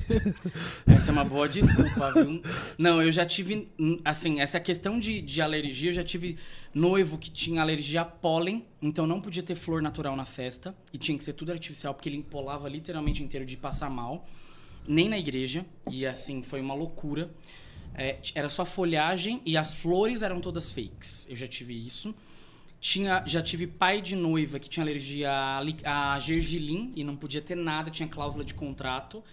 A lactose, essas coisas é normal já pra gente, aí tem que ter prato à parte, mas a história da, da, da água é literalmente assim, era zoação ou é verdade? Não, é verdade, porque tem gente que não bebe água. Ah, não, é, eu Só sei. chapa. Hoje, então, a história da babá dos noivos é a história de justamente não dar, porque eu já tive muitas situações de ter que dirigir carro, de levar noivo pra hotel, de despir, tirar a roupa inteira e pôr no quarto e fechar a porta e tudo mais. E casamentos que a gente já fez fora no interior, às vezes já acontecendo assim, né? Nas cidades menores, que não tem tanta opção de hotel, os noivos colocar a gente no mesmo hotel que eles iam passar a noite de núpcias. E o meu quarto do lado da. Ah, qualquer coisa a gente bate aí, sabe? Se precisar de alguma coisa. Muito isso. Já tive várias vezes, né? Convite que é bom pra entrar nada, né? Caralho, mano. Né? O horário convite daí, Pô, né? fazer uma homenagem. Pô, Dudu, você foi pesado agora, mas, mano. mas já coloca do lado, qualquer coisa eu te chamo, aí eu falei, convite que é bom nada, né? Aí o Gério ia ter uma, uns, umas assistentes, uns assistentes, né? Já, ó, chama lá o pessoal do cerimonial. Convite que é bom nada. E aí já tive casos desse de, de ter que levar literalmente assim segurado porque não tinha condição nenhuma por conta dessa história. Ah, não bebe água, não comia. E aí hoje a gente empurra isso, é, inclusive por conta dessa noiva que desmaiou. Hoje tem uma assistente que é assim, um copo de uísque, um copo de água. Duas horas da manhã tem docinho. Então, e tudo é meio que propósito. A gente já pergunta na reunião de briefing, ah, qual que é o doce que você mais gosta? Porque, na verdade, tudo já é jogada de estratégia dentro do evento na execução, do que vai ser feito e, e movido ali, para justamente não dar ter esse tipo de situação. Porque eu já tive vários casos. Imagina, no, no Comfort, quantas vezes eu já cheguei de, de motorista, noiva estirada atrás, o noivo na frente, carrega a minha equipe com o carro atrás para poder descer ele, subir, igual você pega amigo bêbado no final de festa e sobe com sapato na mão, com véu na mão, leva e aí liga ar-condicionado, coloca celular para carregar, tira a roupa, cobre, igual mãe faz com o filho. Eu falo assim que eu já fiz isso milhares de vezes, milhões de vezes. Já tive noivo que chegou e falou, eu quero ir ali fumar uma, um brau e já me, me leva ali num canto. Só fala, Éder, bola aí pra mim. Só faltou. Começou a fumar, teve, começou, né, a ver a cor, começou a chorar, eu falei, pronto, só falta estar tá arrependido. Mas já tive esse tipo de situação também é, é aquilo, né? Como todo mercado e todo universo tem o lado, né, que a gente pode mostrar e tem o lado que a gente pode falar, né? Eu não posso dizer que nunca, não pode, né, não, jamais, foda.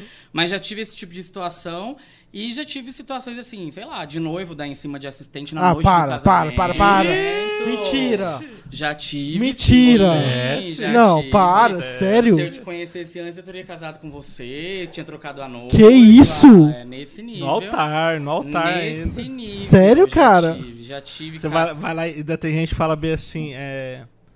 Se eu desistir do meu casamento, você casa comigo? Nesse nível. É, Meter... eu já tive. Histórias. Olha, meteram essa pra você, Dudu? Não, pra mim não, mas ah, eu sei de histórias. Dudu. Assim, a gente tem, tem várias, na verdade. O que que acontece? Nossa, cara. E um é amigo nosso, inclusive. Meu e... Deus! Depois eu te conto. Jesus amado! É, gente, é, é aquilo que eu falo. A gente... É, querendo ou não, esse mercado virou negócio. Que loucura, Para todos os sentidos. Negócio, tanto, né? A, a, indústria de eventos ela foi profissionalizada. A gente tem hoje vários profissionais sensacionais de todos os níveis e valores.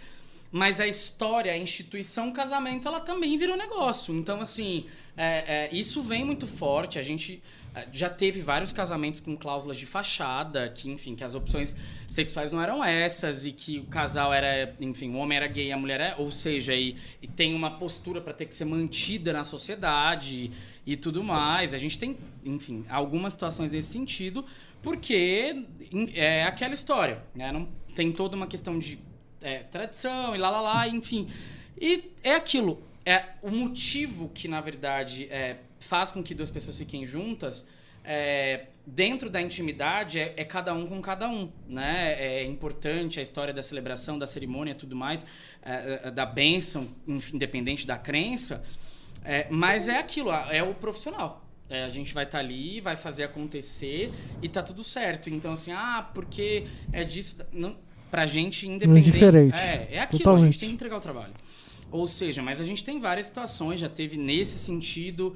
É, mas de noiva eu não me lembro, mas de noiva a gente já teve algumas situações sim, é, nesse formato de que o noivo, enfim, veio falar isso e a menina ficou assim, todo completo. Como eu já tive cliente que surtou na festa e bateu, em, né, deu um, um tapa em uma recepcionista minha. É, num evento, eu tive que manter o jogo de cintura. Eles surtaram no evento e, e, né, e na verdade ela foi ajudar alguma coisa e eu sei que a, né, a noiva veio e sentou um tapa na mão de uma assistente minha no meio da festa. Era para pegar um copo de bebida do noivo, ele ia cumprimentar alguém, e era justamente a assistente que cuidava deles. Caramba, não teve clima pro final da não, festa. Não, na verdade, não, eu não tive clima para ficar na festa, né? Eu nesse momento, ele surtou comigo na mesa do bolo por conta do calor, né? Não quero tirar foto com ninguém, não quero tirar foto com ninguém. Eu falei, diga para teus convidados. São eles que querem te cumprimentar e eu tô aqui fazendo o meu trabalho. Não quero, eu falei, então tudo bem. E aí eu saí, a gente colocou as bandas para tocar, as coisas para acontecerem é aquilo. Eu só apareci exatamente 9 horas da noite. Fiquei na festa, mas era tudo muito à distância, ficava no estacionamento. Não tinha clima, na verdade, assim, é, ficou uma situação chata e, cara, é aquela história, né? Eu brinco foi que... A mesma, essa foi a mesma festa que, que deu tapa na sua assistente? Do que? que essa mesmo. Ah. Que o noivo te falou isso? Sim, É- é o mesmo? Foi, a mesma festa. E, e daí, na verdade, foi aquilo. A gente, ok, tudo bem. Aí no final da festa veio, pedir- minha assistente queria ir embora da festa, né? E não era um casamento em Rondonópolis, esse era o pior. Putz. Né? A gente tava, sei lá, 400 quilômetros de distância daqui. E, e aí foi assim, aquilo. Ah, não, ficou aquele climão, eu cheguei exatamente 8 horas da noite. E a gente vai ser profissional, porque a minha cara não esconde. Né? Então, assim, eu posso até fazer, mas eu não vou. Quando eu reprovo algum tipo de coisa, a minha cara vai, não vai esconder. Eu vou. Eu vou. Tem aquela história do corpo fala. E eu literalmente fiquei, tudo bem, sim, tá. E aí não tem a- aquilo. Perde o encanto. Eu vou entregar o que você me. que foi contratado. E nenhuma vírgula além disso. Então é aquilo. Ponto e acabou. Eu vou ser profissional. Não tem ninguém, não tem trelelê. Você vai entrar, vai dançar, vai fazer a valsa, vai ter alguém pra te servir. As seu casamento vai acabar, tuas coisas vão pro carro e tchau. É isso. E muito obrigado, passar bem, vai ser feliz. E nunca mais eu te atendo. E muito obrigado. Então a gente. É aquilo. É, é, ah, vai ter a festa dos filhos. Não tem agenda. Entendeu? Não, não, não tenho, porque não, não tem prazer. É aquela história. Não, não tem ra, não, não rola e eu não vou. Porque no, no primeiro pé que tiver, vai dar merda, porque eu me conheço. Então, assim, não, não vai rolar. É, procura outro profissional, fica à vontade, porque realmente não, não, não, não vai dar certo. E, é- e é isso. Mas já tive várias outras N's situações, visto que a gente poderia ficar a noite inteira aqui falando. É, uma coisa que também aconteceu na sua carreira, Jéder, foi essa sua migração também para a educação, né? Hum. Você começou da aula e tal. Conta pra gente como que começou isso. Bom, isso começa em 2016, na verdade. A gente é, teve na. é, Eu sempre gostei muito dessa parte de. ah, o que, que é- é, a gente via deficiências no mercado e a parte que me dava muito nada é a questão da, da gestão. né? Ou seja, é, o cerimonial e a assessoria sempre foi era muito focado na história do protocolo, da etiqueta, da, e eu falava, cara, tá, mas é muito mais do que isso. Eu tenho muito mais linha de frente dentro de um evento para eu poder entregar para o cliente. Então, é literalmente fazer gestão. Imagina, eu tenho que cuidar da limpeza de um banheiro, eu tenho que cuidar do estacionamento, de uma portaria, eu tenho que cuidar do monte. Então, eu, eu preciso literalmente fazer gestão da coisa. E aí, a- a- na verdade, a gente tem é associado a alguns. Eu faço parte de algumas associações brasileiras, nacionais e internacionais, de organizadores de casamento. Então, o CAIS, que é o Clube de Assessores do Brasil, já foi associado da, da Abrafesta, que é a Associação Brasileira de Eventos Sociais, da BEOC, da, da ABRAP, e de alguns outros grandes nomes, da Associação ah, de Wedding Planners da Europa e Centro-América, da, daqui do Sul especificamente, enfim. E aí tem essas discussões do, do que, que é que o mercado está vivendo, ou o que, que se cogita e se espera do mercado.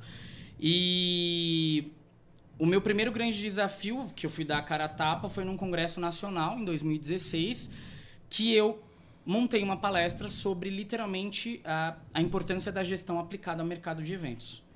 E o conceito de luxo desmistificando a ostentação e a essência da raiz do que é o luxo. A ostentação, a futilidade, o luxo é o excesso. E eu trouxe o luxo de uma outra forma. Eu trazia o luxo que do ovo frito com arroz ao caviar era a história da excelência, era a história do bem servido, era a história do bem apresentado, era a história do cuidado e de como ia ser proporcionado para o convidado. Então era exatamente assim, a história do superar. Mas esse superar não significa que tem que ter uma carreta de flores na festa. Esse superar não significa que você tem que ter um cardápio extremamente sofisticado. Não significa que você tem que ter, sei lá, uma Moët Chandon, uma Viver Clicquot, uma Chardonnay, um- uma Angélica Zapata, que, enfim, é um, né, são bebidas de marcas que você pode ter, sei lá, um... Não vou dizer que você tem que ter uma chuva de prata, mas você pode ter um Lunar, que é um, um, um, sei lá, um Terra Nova, que é um espumante de entrada, que são espumantes baratos nacionais. E, e aí o que, que acontece? A gente mostra, né? E eu, e eu sempre levo muito isso para minha equipe. Que do, de 50 mil ao de 2 milhões é o mesmo cuidado. O que vai mudar são as marcas envolvidas. Eu vou ter marcas realmente. E eu levo isso como proposta de apresentação sobre a importância da gestão. Ah, como é que faz gestão? Gestão do quê? De quê? De processo, de gente, gestão realmente de fornecedores, gestão. E aí eu trago a importância do assessor começar a entender de comportamento. A noiva é ser humano, o fornecedor é ser humano, tudo a gente tem que lidar com gente, então peraí. Será que entender só de etiqueta, de protocolo, de postura, de maison place, de vai resolver? Não. Porque na verdade eu preciso entender é, realmente de comportamento, de como é o perfil dessa noiva, se é uma noiva metódica. Se é...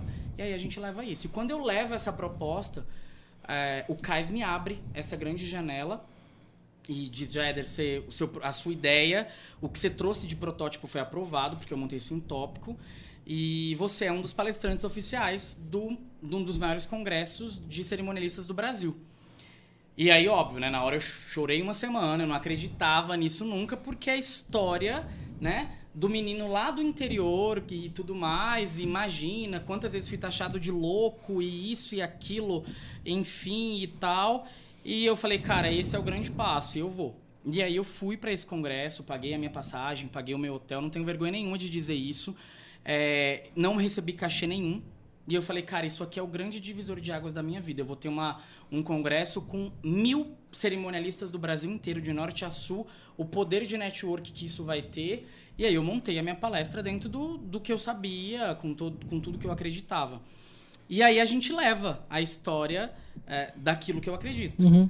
Nisso, quando eu saio do congresso, e nesse mesmo congresso, que foi o meu primeiro congresso nacional, eu tive o maior vexame da minha história de carreira, de humilhação por um outro profissional de grande nome no mercado brasileiro nacional. Né? Sério? É, nesse mesmo congresso. Faz o exposed aí. É... Fica tranquilo que não é o Roberto Cohen, tá, gente? Pelo amor de Deus, vocês achar. É uma profissional muito renomada de etiqueta e postura, que vende curso disso nessa área, que vende curso de etiqueta corporativa e etiqueta social. Que vende curso de educação. Que vende curso de educação corporativa. Só, e... só pra. É da Globo? É, já foi, já foi. Procure aí, gente. E assim que acabou a minha palestra, ela era ela que palestrava. Eu abri o segundo dia de congresso e ela sobe no palco e a primeira coisa que ela. E eu, assim, eu terminei o meu, a, a palestra, é aquilo, né? É, eu, hoje mesmo com todo, com sei lá, seis, cinco anos, seis anos fazendo. Rodando o Brasil e fora, fazendo isso, eu sempre gosto de chegar antes, sentar com todo mundo na plateia e sentar lá no fundo. E acho o máximo porque muita gente subestima isso, né? De que, ah, chegou e não sei o que, não botar fé. Isso são pessoas que já me contaram depois que assistiram, né? E viram.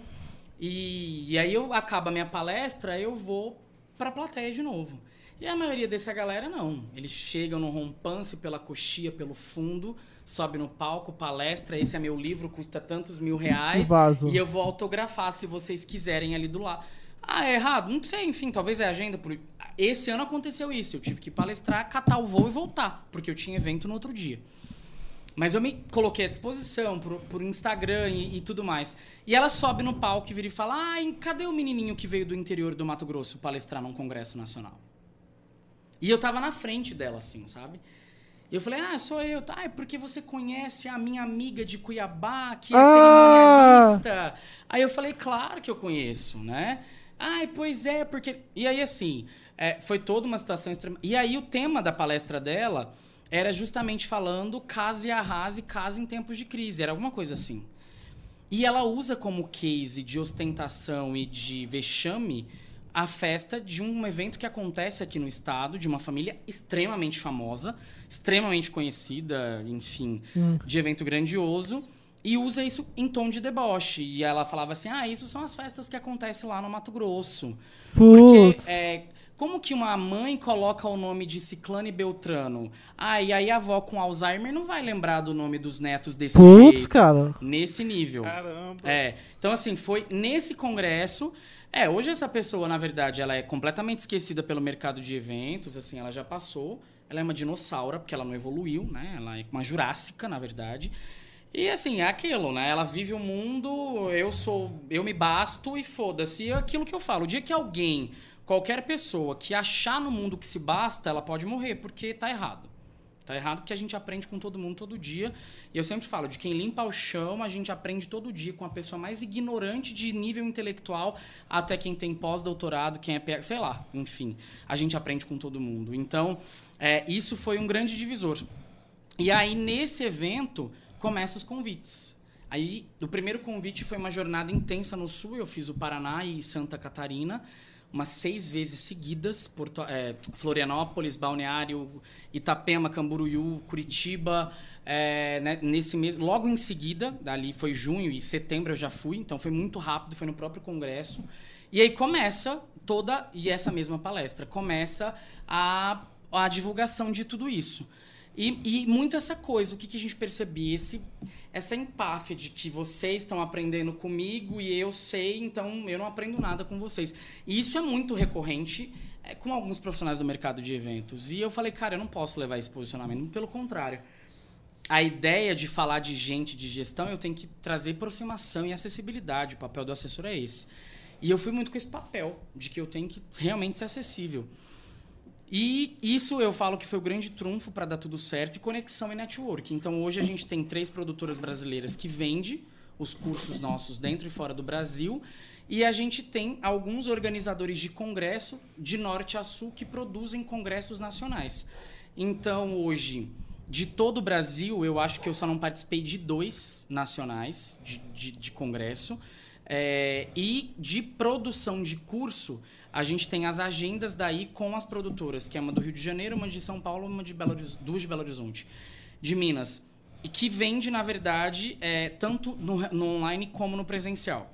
Ainda existe uma resistência muito grande do presencial, porque eles gostam da prática, então, é, embora na pandemia a gente tenha vendeu muito no online, que é exatamente essa visão do todo e macro da gestão, que é muito ah, e também dessa história da estratégia do, de marketing e de, de, de posicionamento de marca é, em ações que a gente desenvolve no evento. Então, assim, é, não, não adianta mais ser só assessor entender de técnica do, do, do, nosso trabalho. Ah, eu tenho que saber que a bebida tem que chegar antes, que a, o freezer tem que estar. Tá... Não.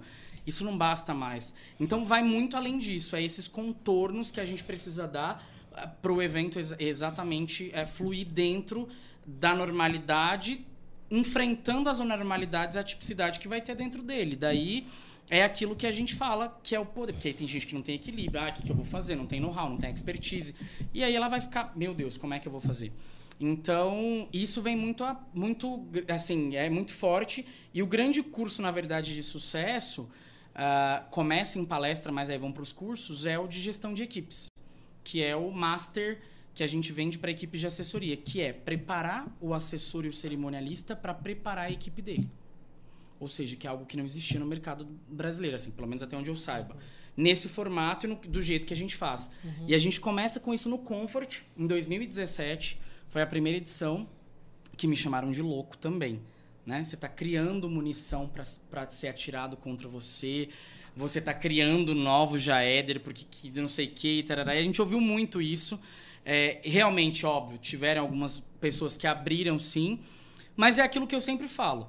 É, a essência nunca vai ser a mesma, é completamente, não tem como, né? Eu sempre falo que a, a cópia nunca vai ser igual ao original e tá tudo certo. Então eu sempre falo que a essência nunca vai ser copiada, a ideia, o, o, o a, o exterior vai ser copiado, né? Eu falo que a lataria vai ser copiada, mas a essência, como é que é o processo de chegar até aquilo, não tem como saber. Então a gente começa a vender. E aí esse curso hoje ele é um dos mais pedidos no Brasil inteiro e fora também, que é onde a gente tem essa agenda. Na verdade era para ser cumprida desde o ano passado e aí por conta da pandemia adiou. E aí o ano que vem começa então as agendas, né, fora do Brasil com as fronteiras abertas que é essa turnê, que é a Europa e a América do Sul. Então a gente tem Chile, Buenos Aires, é, o Montevidéu, e aí pega toda a Europa de Portugal, Espanha, aí vai, França, é, a gente tem Suíça, tem Itália, e aí tem as agendas para cumprir é, nessa região daí para a gente levar esse modelo de trabalho que é essa história das oficinas. Ah, por que, que tem oficina de gravata? Por que, que tem oficina. E as pessoas às vezes se questionam, então tem toda a parte prática de ah, o convidado chegou, não sabe dar um nó na gravata. Então, tá, então, então tem que saber. Ou seja, e aí tem toda a parte prática que a equipe coloca a mão na massa. Então, isso não, não, não, não era, na verdade, assim, não existia nesse nível de proporção de trabalho uhum. em equipe. Eles estudam gestão, inteligência emocional, como é que lidar com um convidado que está fazendo assédio moral ou sexual, como é que lidar com um convidado bêbado, como é que é lidar, ou seja, para eles se prepararem, como é que é lidar numa festa de 15 anos que você pega um sexo grupal no banheiro do, da festa que você tem que arrancar os adolescentes.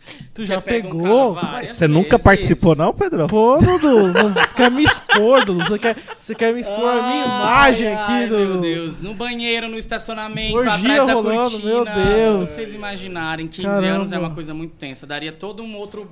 Nossa, Tem um, tem um clube aqui na cidade maravilhoso que Nossa, Dudu. dá pra você participar de altos rolês, de casamento. Que Nossa isso, Dudu? Nós é empresa séria, Ah, meu patrocinadores. Deus do céu. Dudu fazendo apologia à orgia. Não, mas, que isso, Eduardo? Cara, entenda, cada um faz o que quer da sua vida. É o livre-arbítrio. Então, ano Oxe. que vem, cara, você vai estar numa agenda frenética, É, hein? na verdade, desde agora, né? Essa semana que vem começa já. Já começou mei- meados do ano, mas é aquilo que, eu- que a gente brinca, né? Nós vamos ter que entregar dois anos em um, que é 20, parte de 21, né? 20 inteiro praticamente.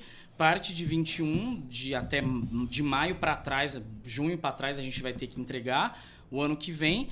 Fora os que já estavam, na verdade, que as pessoas queriam pra 2022. Quem casaria originalmente em 2022. E aí, por conta disso, a gente teve que postergar alguns projetos, a gente teve que adiar algumas coisas. E aí, é, foi onde a agenda lotou. Tipo, hoje devo ter, sei lá, 5% de sábado livre, 2% ano que vem. Tá bem... Sério, cara? é, Já tá tudo? Tudo de janeiro até, sei lá, outubro, novembro, tá tudo... Porque foram as remarcações, foram... Daí aí a sexta, quinta... Então, o que, que vai rolar de evento em 2022 em dia de semana? Muito, é. É, quem é aquilo que a gente tem falado. Quem quiser alguma coisa no sábado ainda, vai ser muito difícil. Tanto que tem fornecedores, Cuiabá, por exemplo, que a demanda é né, três, cinco vezes mais. A gente tem fornecedor de música que está com a agenda de 2028 aberta. Qual? 2028 aberta. 2028? Por conta da- das formaturas que foram adiadas. dos Sério, É cara? porque o que, que acontece? Como foi empurrando, é efeito dominó. Até isso ser diluído e voltar à normalidade, sei lá, quem casava em 26 vai ter que casar em 28, porque a pessoa. Aí tem as exigências. Eu quero casar num sábado. Você quer casar num sábado? Então você vai Eu casar. quero casar num sábado em de dois- maio. Isso, de junho. É o mês das noivas, né? É, maio. Quero casar num entendeu? sábado de maio. Você vai casar num sábado de maio de 2028. 2028. Linda. É aí. em 2028. Maravilhosa. Isso, de 2020. Agora, se você quiser casar antes, você vai casar numa quinta, numa, numa Fiz quarta. uma, uma conta rapidão aqui, tem aproximadamente 53 sábados no ano. É É verdade. isso aí. É muito pouco. Se a gente parar pra pensar na proporção de tudo que foi adiado. Aí teve que ser feito o quê? Criado segunda equipe, terceira equipe, quarta equipe. Aí esse é o grande problema. E o que vai ter conflito de agenda também, né? Porque- Mesmo convidado com dois É, eventos não, importantes. E assim, por pra que que. é, é, e às vezes a, a equipe não tem. A empresa não tem segunda equipe. Então, por que, que é- é- esse curso vem muito forte agora? Porque eles vão ter que começar a se preparar. A ter segunda, a ter terceira. E aí a- a- a- os clientes vão ter que abrir mão. Olha, a pessoa do cerimonialista não vai estar lá. É a equipe dele que vai estar para poder entregar para você nessa data, porque não tem o que fazer. Outra coisa também, Jéder, você não tá mais morando em Rondonópolis, né?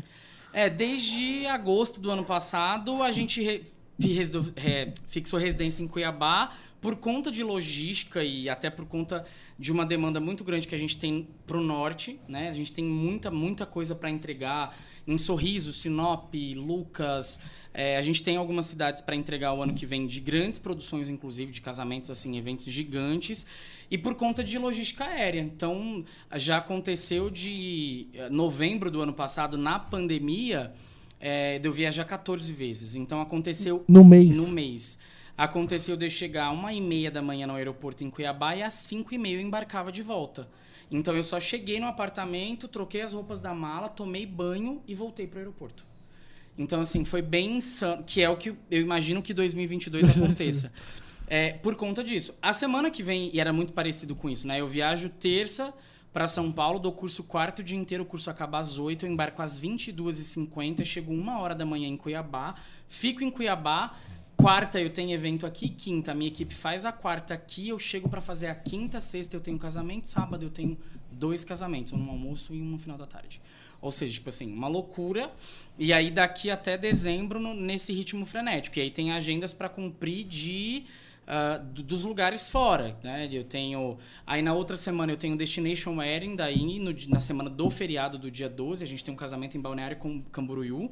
A gente está levando 120 convidados de Rondonópolis, são três dias de festa. É, aí eu chego de Balneário já embarcando para, sei lá, duas, três, quatro dias depois para Brasília ou Rio de Janeiro, eu não vou me lembrar agora, tem que olhar. E aí tudo nessa, nesse mesmo ritmo. E aí tem muito casamento fora do Brasil, que a gente tem de clientes daqui, clientes de fora. que teve que ser adiado assim quatro vezes, cinco vezes por conta de fronteira que não estava aberta. Então a gente tinha Mendonça agora no final do mês de outubro e a gente teve que adiar de novo porque era julho, a fronteira estava fechada para fevereiro do ano que vem. Aí Você- a gente adiou, abriu dois dias depois. Você já foi pra Mendonça? Já. Maravilhoso, né? Sensacional. Um dos casamentos Ó, mais incríveis. Vão. Men pro Chile e vão pra Mendonça. Pelo amor de Deus, É, aproveita. pertinho, é maravilhoso. É, Mendonça é sensacional. A gente vai ter um casamento lindíssimo lá. São quatro dias de festa. E Quatro dias de festa? é, a gente tem a festa de boas-vindas, né? O Welcome Party, que é a chegada dos convidados. Aí, na verdade, desde o hotel eles começam já com toda a recepção, os mimos, de, os gifs de quarto. é, e aí a gente recebe eles numa pegada toda na- da cultura do país. Então a gente, o Destination traz muito isso. A gente sempre tenta enaltecer a cultura do país. Isso que eu ia falar, o Destination Wedding teve um casamento que você fez que foi muito acompanhado. Foi Hum. um, foi um casamento que o pessoal acompanhou, que foi o da Na- na Natália, né? Porque ela é muito conhecida, influencer e tal.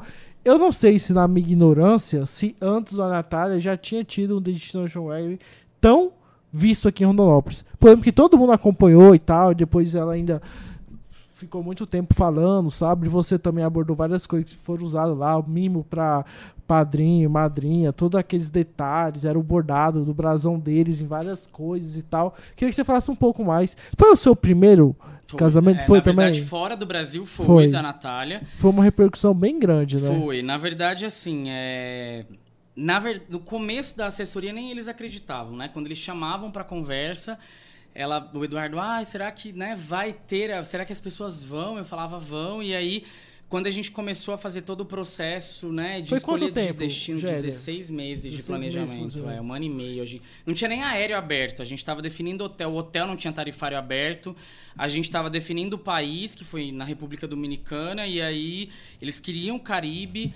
É, o Caribe estava estourado já na época com a história dos casamentos praianos, ainda é muito forte.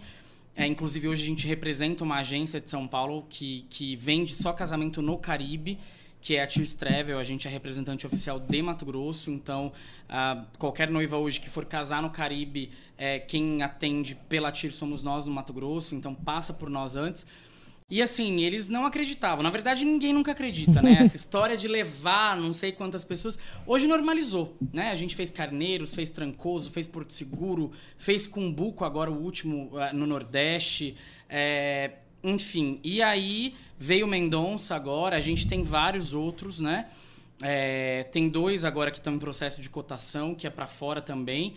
E é, é muito mais trabalhoso, claro, né? São quatro, três dias. A Natália teve cinco dias de festa, porque além do casamento, tinha toda a questão midiática e institucional pela profissão dela, de mostrar como é casar no Caribe, de realmente como é, é fazer uma festa lá, o que, que tem de diferente. Então, a gente sempre trabalha nesse tripé, né? Na funcionalidade, a pegada resort, a pegada pousada, é hotel, quantos convidados a gente vai ter, qual é a faixa etária dessa galera, como é que é tudo isso, para a gente começar a trabalhar nas programações do que vai ser feito. Então, toda a parte de presente, a logística daqui, né, para lá. E a gente foi a primeira empresa, na verdade, do estado de Mato Grosso de cerimonial a fazer casamento fora do Brasil, de cerimonial. De, de geral, a Companhia Sinfônica é uma grande referência, Sim, eles foram os Eduardo. primeiros a fazer fora, né, Eduardo? Mas de cerimonial, nós somos a primeira de Mato Grosso e a primeira de Rondonópolis. O Eduardo hoje é uma referência nacional, né? É, Sim. hoje eles têm né, muita. A Companhia Sinfônica é vista pelo. Né, eu diria que até pelo mundo inteiro, é uma grande referência.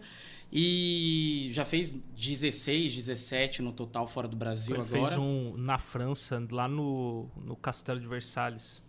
Nossa É, senhora. Sensacional. Pelo amor de Deus, É. cara. A gente fez. Eu quero um dia conversar com o Eduardo aqui. É, Tá então. convidado, hein? A gente fez França em 2019 por conta da Natália, né? Eu falo que o dela foi o grande trunfo, né? Nós levamos 70 convidados no casal de Cuiabá. Cara, que loucura. E aí nós fizemos Deus, França 70. e Bélgica. É, tinha gente que nunca tinha andado de avião, foi muito legal.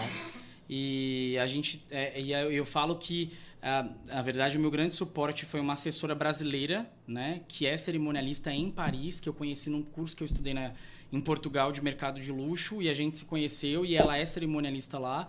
E ela que deu todo o suporte pra gente, nós levamos 70 convidados, aí a gente recebeu os convidados, né?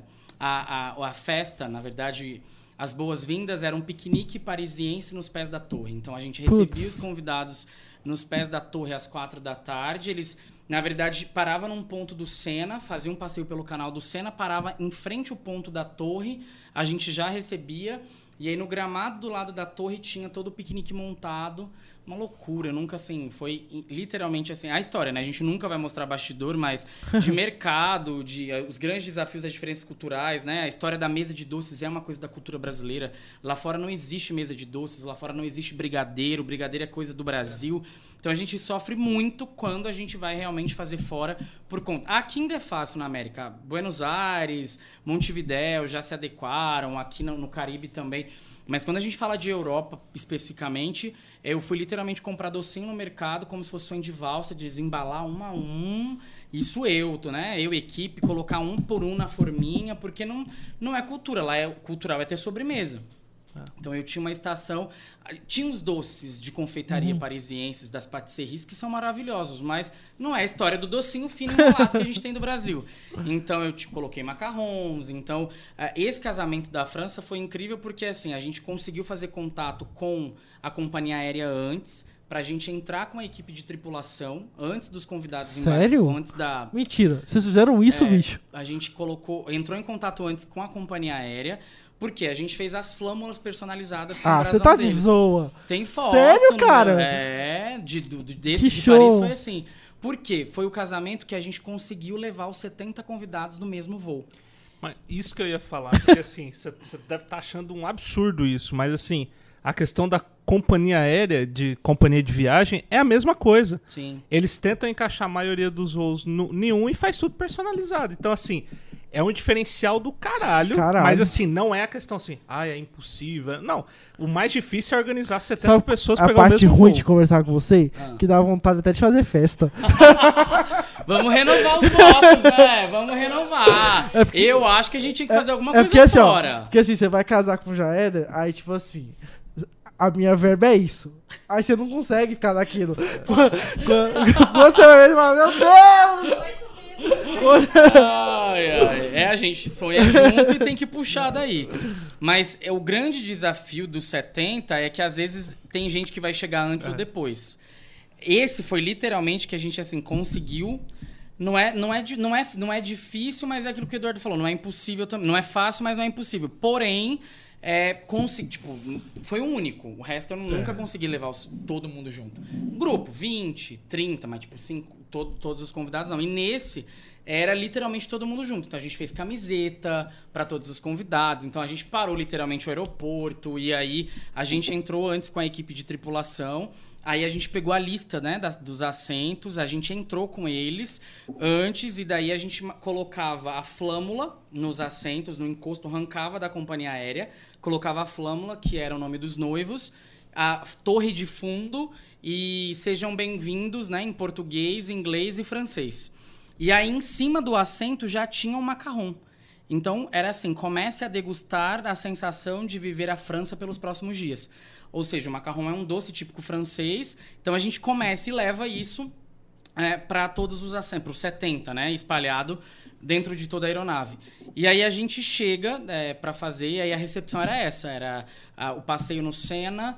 Ah, com um, um piquenique no pé da torre. Outro dia era o casamento no castelo, a cerimônia 4 da tarde, com o jantar ao pôr do sol às 8, um sol lindíssimo. Tive choque cultural, né? Porque em Paris é tudo a francesa, então a entrada, o jantar.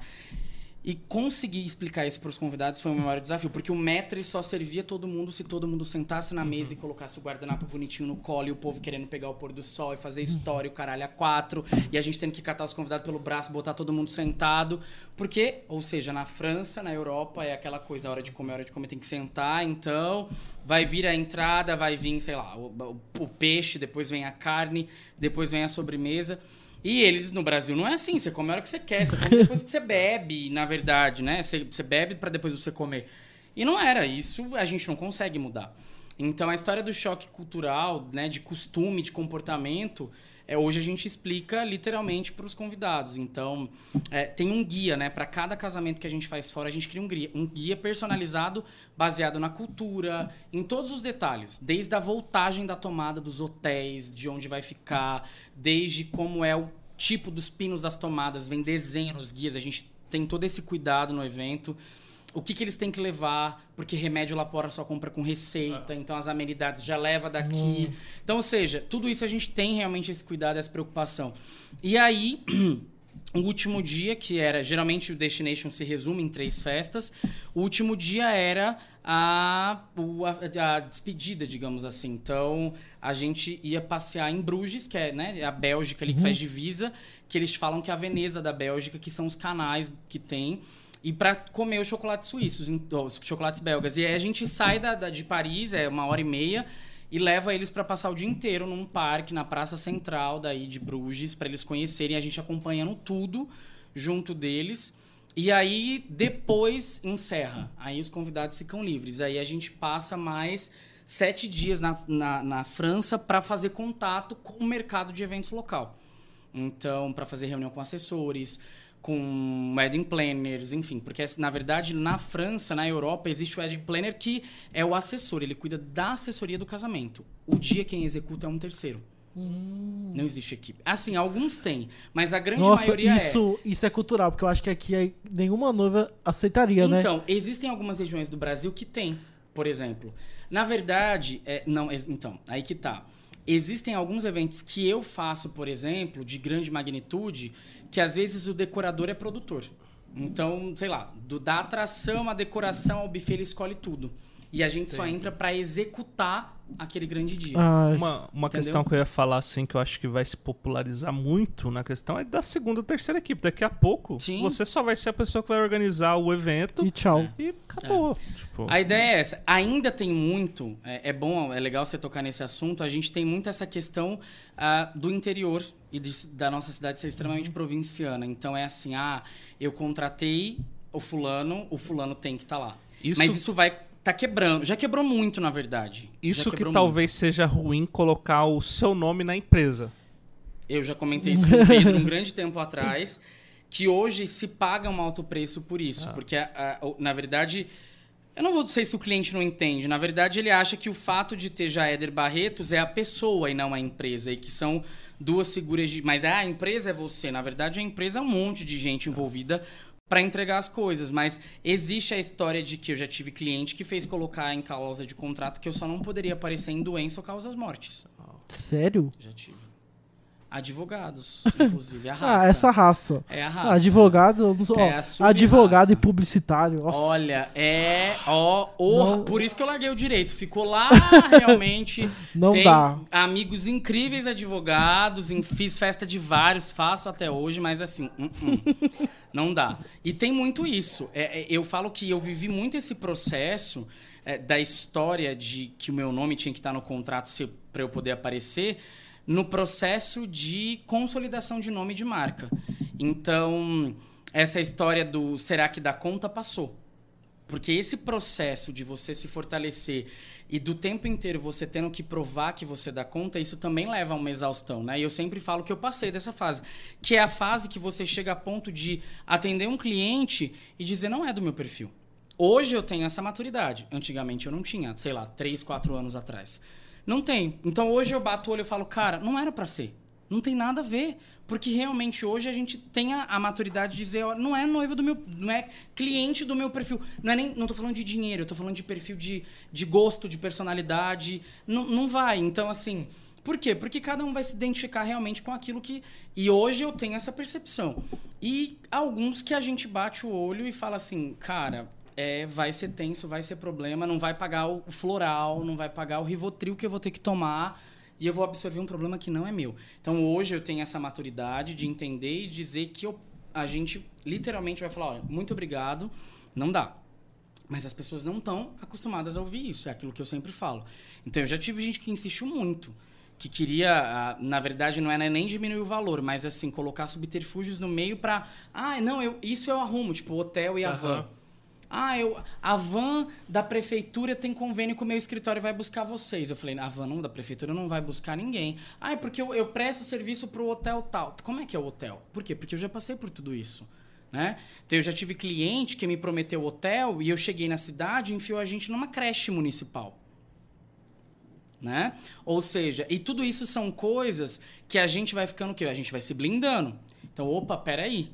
Né? Ah, ah, e, e aí foi, ah, de dormir em colchonete, na verdade a gente não dormiu, né? De não sei o quê, de ah, ah, ter que... Não, eu não vou sair hoje do conforto da minha casa para prestar um trabalho que é árduo de 15, 16 horas em pé para chegar e não ter pelo menos um lugar digno para dormir depois. Então, opa, peraí, né? A época da, da, da, da senzala, da, da, da escravidão lá, a lei áurea já foi, né? Ou seja, e eu tive. Então, hoje eu jamais me... E nem a minha equipe. Hoje é assim, quarto com ar-condicionado, tem que ter água nos frigobares, é no máximo quarto triplo. Ou seja, ah, a exigência, a estrela. Não. É a condição. Eu vou tirar da casa, do risco, do conforto, tem todo o risco de estrada. Uai, se você tá fazendo. uma- se você é de outra cidade e quer contratar o meu trabalho, você tem que saber dos custos que você vai ter para levar a gente para aí. É isso. Ah, não dá, não dá, então tá bom, fica à vontade e procura outra. Então hoje não tem mais essa coisa de que, ah, não, não vou. Esse é. É a forma de poder entregar um trabalho bom. Porque se não vai dormir bem, não vai entregar um bom trabalho. Ó, como não é que tem você vai qualidade de trabalhar? sono, entendeu? Verdade. Mas é isso. É uma coisa assim que, cara, eu tiro o chapéu pra quem trabalha no evento, de modo geral, assim, porque. É foda. Boa sorte. Parabéns. Ai, ai. E quais são os planos agora, cara, pro futuro? Ai, Pedro, então, na verdade a gente tinha alguns planos desde 2020, né? A pandemia adiaram vários. É, A gente tem essa intenção realmente de ah, deixar mais equipe nos eventos e a gente está com a parte rodando de capacitação, porque hoje a gente tem equipe para atender nesse sentido.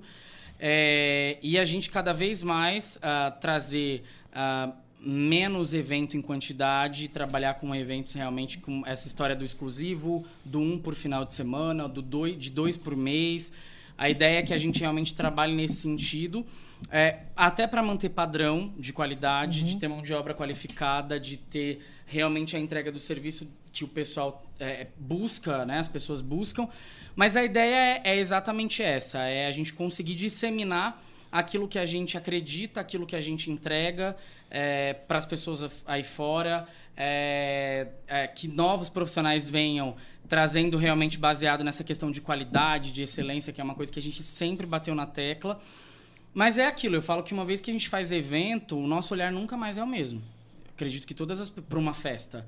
Eu falo que quem vive esse bastidor nunca tem o mesmo olhar, né? Às vezes eu tô numa festa de convidado, são raríssimas as vezes que eu consigo ir, porque as agendas Você já sempre foi alguma? Às vezes da família, né? Ah. Alguma coisa assim, mas é rara, rara e eu Até tem, eu nunca tô, enfim. É, às vezes ajuda a organizar e não vou, e já aconteceu várias vezes. Mas é isso, seu olhar nunca vai ser o mesmo, né? Você nunca consegue olhar para uma festa com um olhar de convidado, normal. Ai, que tá tudo lindo. É assim, o seu olhar sempre vai bater o olho naquilo que é, o que tá errado, o que tá torto, o que tá furado, o que tá rasgado, o que tá manco, o que tá pen... Então, assim, é muito isso, né? O palco sem saia, é, e que, é, ou seja, eu, e aí, sei lá, um convidado normal nunca vai prestar atenção, imagina, né? E, e a gente tem essa coisa de, de... E aí, como eu tenho toque, eu tenho problema de que né, tem que estar tudo realmente... Não pode estar torto nem assim, nem pra lá, nem pra cá. Acaba que a gente vai lá e acaba pondo a mão na massa. Mas é, é basicamente isso. A ideia é que a gente é, traga esse mercado de capacitação de uma forma agora ainda mais é, evidente e, e forte. E os eventos é a questão realmente da marca que já foi criada, do nome. A gente trabalhou muito por isso. São, sei lá, ano que vem são 18 anos de história de mercado. Então, eu falo que é, é- é bastante tempo, né? Eu sei que hoje é, há muito mais do que experiência é a gente acompanhar a evolução e a dinâmica do mercado, porque às vezes a gente tem gente com 30 anos, mas não conseguiu sair da bolha e acha que as coisas são da mesma forma. É, a gente vive num mercado dinâmico, como todos os mercados são. Então, todo dia tem uma novidade, principalmente nesse mundo de festa. Né? Quem imaginava que, sei lá, quando a Angélica e Luciano Huck casou, que era possível pôr chinela havaiana numa festa e hoje virou, sei lá, clichê em, em tudo. Né? Então, são coisas que são ditadas, né? Cabine de fotos e várias outras coisas que a gente tem que a gente vai percebendo é, como é que isso vai agregando valor e a gente tem que estar aberto para esse novo e tudo mais. Então a ideia é realmente capacitação, mentoria e os eventos vêm realmente numa proporção. É claro que para 2022 não tem nem como, né? Vai ter muita coisa para entregar. E a gente teve que abrir 23 já de cara por conta de, de uma data que teve que ser adiada. e o lugar não tinha mais agenda em 22. E daí eu tive que abrir 23. Caramba. Então, eu já tenho evento até abril de 23 já. Então, para poder entregar. E aí eu tive que postergar algumas coisas que estavam é, em plano, em mente, que era para acontecer em 2020. No, na final, final de 2019 estava tudo certo, que 2020 a gente já teria uma ruptura em algumas questões. E aí não, não rolou por conta veio a pandemia, enfim, e houveram os adiamentos. Então agora é cumprir, entregar, quem for fazer festa, enfim, e daí né, a gente conseguir atender todas as agendas que, que tem. E 2023 a gente abriu tem o quê? Umas três semanas, eu acho já. Pra, mas eu já tive pedido para 2024, 2025. E eu falei, ó, impossível, não, nem, sem, não tem nem condições de média de valores para esse período. Mas é, a, a ideia é justamente essa, que a gente consiga levantar um capital humano grande de pessoas para que a gente consiga fazer várias. Hoje a gente tem aí três, quatro equipes que daria sendo divididas e ficar mais no, no bastidor mesmo da coisa e a, que eles sejam as linhas de frente do, do- das execuções. O planejamento não tem como, a gente tem que estar lá para tudo aquilo sair redondo. O planejamento a gente, eu ainda meto o B dele em muita coisa, né? Participo bastante assim. Mas é isso. Massa. Show de bola. É, antes da gente ir pro nosso questionário, eu tenho uma dúvida muito grande, que é o seguinte: com quantos eventos depois de inserir você aprendeu a acender Sparks? Olha, na verdade, fazer o quê? os Acen- foguinhos, né? Os foguinhos Sparks. Aquelas varetinhas no final da cerimônia. Então, o que que acontece? Eu sempre... A, a história do... Quando entraram os fogos, esses fogos de... Eu sempre pensei no seguinte, então...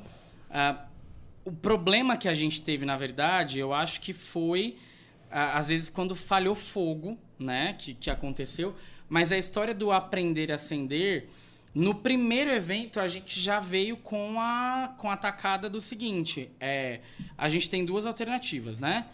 Era um acendedor para cada padrinho e para cada pai, Aham. ou eram dois maçaricos acendendo no centro e espalhando, que é o que a gente faz. Que é o né? jeito mais prático. É, então hoje. E aí o cliente tem que comprar o de 60, porque o de 30 e o de 15 acaba antes de eu entregar. Aham. Não dá, né? Então é o time assim: a noiva tá na porta, mas o casal espera pichar, acende, aí divide aqui quatro, cinco assistentes entregam para poder. é, né, tá, colocar para todo mundo e daí é realmente hoje no maçarico. O maçarico na verdade vem por conta das histórias das queimas de fogos na saída de cerimônia, que tem que estourar as baterias. E aí, às vezes, o cliente não contrata uma empresa específica, ele vai numa loja de pesca, de fogos, compra e entrega pra gente. E aí, quem muitas vezes teve que estourar é, é o próprio cerimonial, já fiz isso muitas vezes. E aí, a gente comprou o maçarico justamente pra isso, e os sparklers veio. Falei, já vamos aproveitar o negócio pra ser prático e pra gente poder acender. Mas foi isso, mas eu já sei que muitos cerimoniais já passaram bons bocados, de ter dois isqueiros para 20 pessoas, por exemplo. É, hoje tem uma mala, literalmente, com, sei lá, deve ter uns 80 acendedores daquele da Bic de apertar e deve ter uns 10 maçaricos. É uma maleta, um case, com todos os tipos de gás, de não sei o que, de tamanho de maçarico que a gente fez uma compra uma vez, inclusive pelo AliExpress, né? Tipo, veio porrada de maçarico, que era muito mais em conta. E os gases que a gente comprou. Então é tipo assim, é tudo separado literalmente. É uma mala só de fita. Então tem todos os tipos de fita. Dupla face, floral, 3M, lá, lá, amarela, blá, blá, crepe, enfim. É, uma mala de fogos, de, de, de acendedores. Uma mala só de acendedores. Então, uma mala de. Um, um, uma necessaire só de alfinetes. Então, de cabeça, sem cabeça, pequeno, médio, em todos os tamanhos. Então, é literalmente. A gente cria combos e vai pondo dentro das malas. E aí. Mas esse é. Esse realmente é desafiador. Quer ver quando é com 15, né? Porque te- 15, 30 centímetros, que é um problema, porque quando eu acendi o primeiro, quando eu chego no último, o primeiro já apagou. Então já aconteceu, sim. Não, não tem, já aconteceu de falhar, de não acender, de convidar a madrinha ter medo, né? Já aconteceu uma vez de uma madrinha ficou com medo e jogou e a noiva passou e tava no véu e eu fui correndo. Aí eu fui correndo, pisei no véu, escorreguei, fui pra de, literalmente pisei, levei um tombo na porta da igreja pra poder catar o véu da noiva pra tirar o fogo, porque imagina, Meu fogo e tule. Deus, cara. né? Eu pegar fogo na noiva. É, e eu catei muito rápido e aí eu pisei no. E aí, véu, você imagina, pisar em, né, em véu é, é batata, aquilo é um quiabo no chão. E eu pisei e fui. Do jeito que eu fui, eu, eu pranchei no chão, na porta da igreja. E aí, mas era tudo pra poder salvar o véu dela, pra não dar merda na cerimônia, na fé, né? No final da cerimônia. Cara. Mas deu tudo certo, não pegou fogo Amém. e tudo mais, deu tudo certo. Gente, pra quem vai no casamento tá com o isqueiro na mão, junta dois, Isso aí. Você É, já fiz também, já fiz que é também. mais prático. E Também. acendeu, pega o que acendeu, passa pro coleguinha, joga em É cima, isso aí. que o calor é muito maior. Dicas de casamento. Ai, ai. Vamos fazer um curso junto? vamos, vamos, vamos, vamos. Gera, a gente tem um questionário que é- são algumas perguntas bate-pronto, que é bem tranquilo de se responder e tal, que a gente quer fazer com você, beleza? Já Vamos. caminhando pro final. Questionário Sherry com Jaeder Barretos. Jaeder, dia ou noite? Noite, Verão ou inverno? inverno, Feriado ou final de semana? final de semana, Café ou chá? café, Cerveja ou whisky? cerveja, Rotina ou liberdade? Liberdade to to total, total. Religião ou fé? Fé, Música ou poesia? música, Direita ou esquerda? direita, Foto ou vídeo? vídeo, Cidade ou fazenda? cidade total. Dinheiro ou sabedoria? Jesus amado, sabedoria. Jaeder, quem deseja sucesso precisa? Em uma palavra ou em uma frase? Do jeito que eu quiser. Se você quiser. Quem deseja sucesso tem que compartilhar tudo que sabe com o mundo inteiro. Eu acho que é isso. Eu acho que é uma troca e ah, o sucesso ele vem na proporção daquilo que a gente é, compartilha, que a gente soma. Porque ninguém no mundo faz nada sozinho, e eu, eu vejo muito isso em toda e qualquer profissão, mas na minha principalmente. E eu acho que esse é o caminho. Eu acho que o compartilhar é o grande poder que gera de conexão entre as pessoas. Boa. Dia mais feliz da sua vida? O dia mais feliz da minha vida foi o dia que eu é, defendi a minha tese de mestrado, que eu fui o primeiro aluno da minha turma de mestrado, que eu defendi o meu mestrado. Falando de estudo, bom, eu teria vários momentos na verdade, mas o segundo momento mais feliz da minha vida foi quando eu tive um reconhecimento nacional do nome da marca, da empresa, é, por, algum, por algo que talvez parecia muito distante e foi muito mais rápido do que eu esperava. Então isso é algo que realmente foi assim, foi é, falar caramba, cheguei aqui, aí será que vai, vai, vai dar certo ou eu vou dar conta? Então rolou um pouco disso. Legal. Uma saudade? Uma saudade da minha infância. Eu acho que da, da, da época, na verdade, que é aquilo, né? As responsabilidades vão, vão, vão vindo com a idade e tal. Mas eu acho que a época que é, a gente não trabalhava e só vivia pra. Ah, sei lá. Embora eu ti- ti- tivesse responsabilidades. Mas eu gosto muito de, dessa atuação do social. E hoje eu não consigo tanto. Então eu fiz muita coisa na igreja. Então é é uma coisa que eu sinto muita saudade é organizar retiro, por exemplo. Eu adoro acampamento. Então essa coisa de tocar violão até duas da manhã, fazer serenata, fazer luau e não sei o que. Então isso é uma coisa que hoje eu sinto muita, tenho muita saudade. É uma coisa que, assim, quando fala, eu falo que é. Mas hoje, assim, por questões de tempo, realmente, até tô com um projeto agora social para desenvolver em dezembro de Natal que, eu- que a gente vai fazer. É, ano passado eu não fiz por conta da pandemia, mas eu acho que é isso. Sua principal referência profissional? É só uma, pode ser várias. Bom, na verdade, é o que, que acontece? Em termos de. É, é que a gente se identifica com um pouco de cada coisa de cada um. Tem algumas coisas que eu concordo, tem algumas coisas que eu discordo, enfim. Mas são colegas que estão comigo hoje. Hoje eu, posso falar isso honrosamente feliz, que dividem palco comigo pelo Brasil e pelo mundo afora. É, que eu tenho assim como grande exemplo de referência, como o Roberto Cohen, como Vinícius Favalli, como é, bom Diogo Vidotto, que é um grande cerimonialista do Paraná, é, como vários cerimonialistas e produtores que eu tenho, colegas que eu realmente me identifico como, como profissional de coisas que ah, eu acho incrível. E aí tem os profissionais do exterior, né? Que a gente tem é, grandes produtores, é, principalmente do, do- que é uma coisa que eu me identifico muito. É, dos Estados Unidos tem dois, né? Que não são conhecidos para o mercado geral, mas que, que eu tenho como referência, que são profissionais sensacionais. E produtores dos Emirados Árabes, né? Eu- é, ainda é um sonho, uma meta ainda de viver a experiência de ah, um casamento nessa lá na né é um dos projetos que eu tenho ainda de desenvolver No Catar. é, então exatamente no Catar na em Dubai É, a gente está com um orçamento para uma coisa perto enfim vamos vamos ver se vai vai dar certo É, e aí a, a ideia é justamente ah, viver um modo cultural como eles né, tratam que tudo é muito então lá um mais é mais não é como aqui que um mais é É menos menos. né é, essa é uma das, das, das referências. E aí eu tenho grandes nomes que eu poderia. Nossa, Ziraki Hakar, eu tenho vários nomes. Um, Elie Saab, que são assim, profissionais sensacionais, que eu tenho como referência, e vários outros que eu poderia elencar aqui. Sua principal referência pessoal. Bom, eu gosto muito, muito do Augusto Curia. Bom, eu adoro autoajuda e, e leio muito, mas gosto muito dele e do Daniel Goleman, que é um, dois estudiosos assim da área de comportamento. É uma, uma paixão que eu tenho fora de festa, que é estudar comportamento humano, estudar gente, enfim.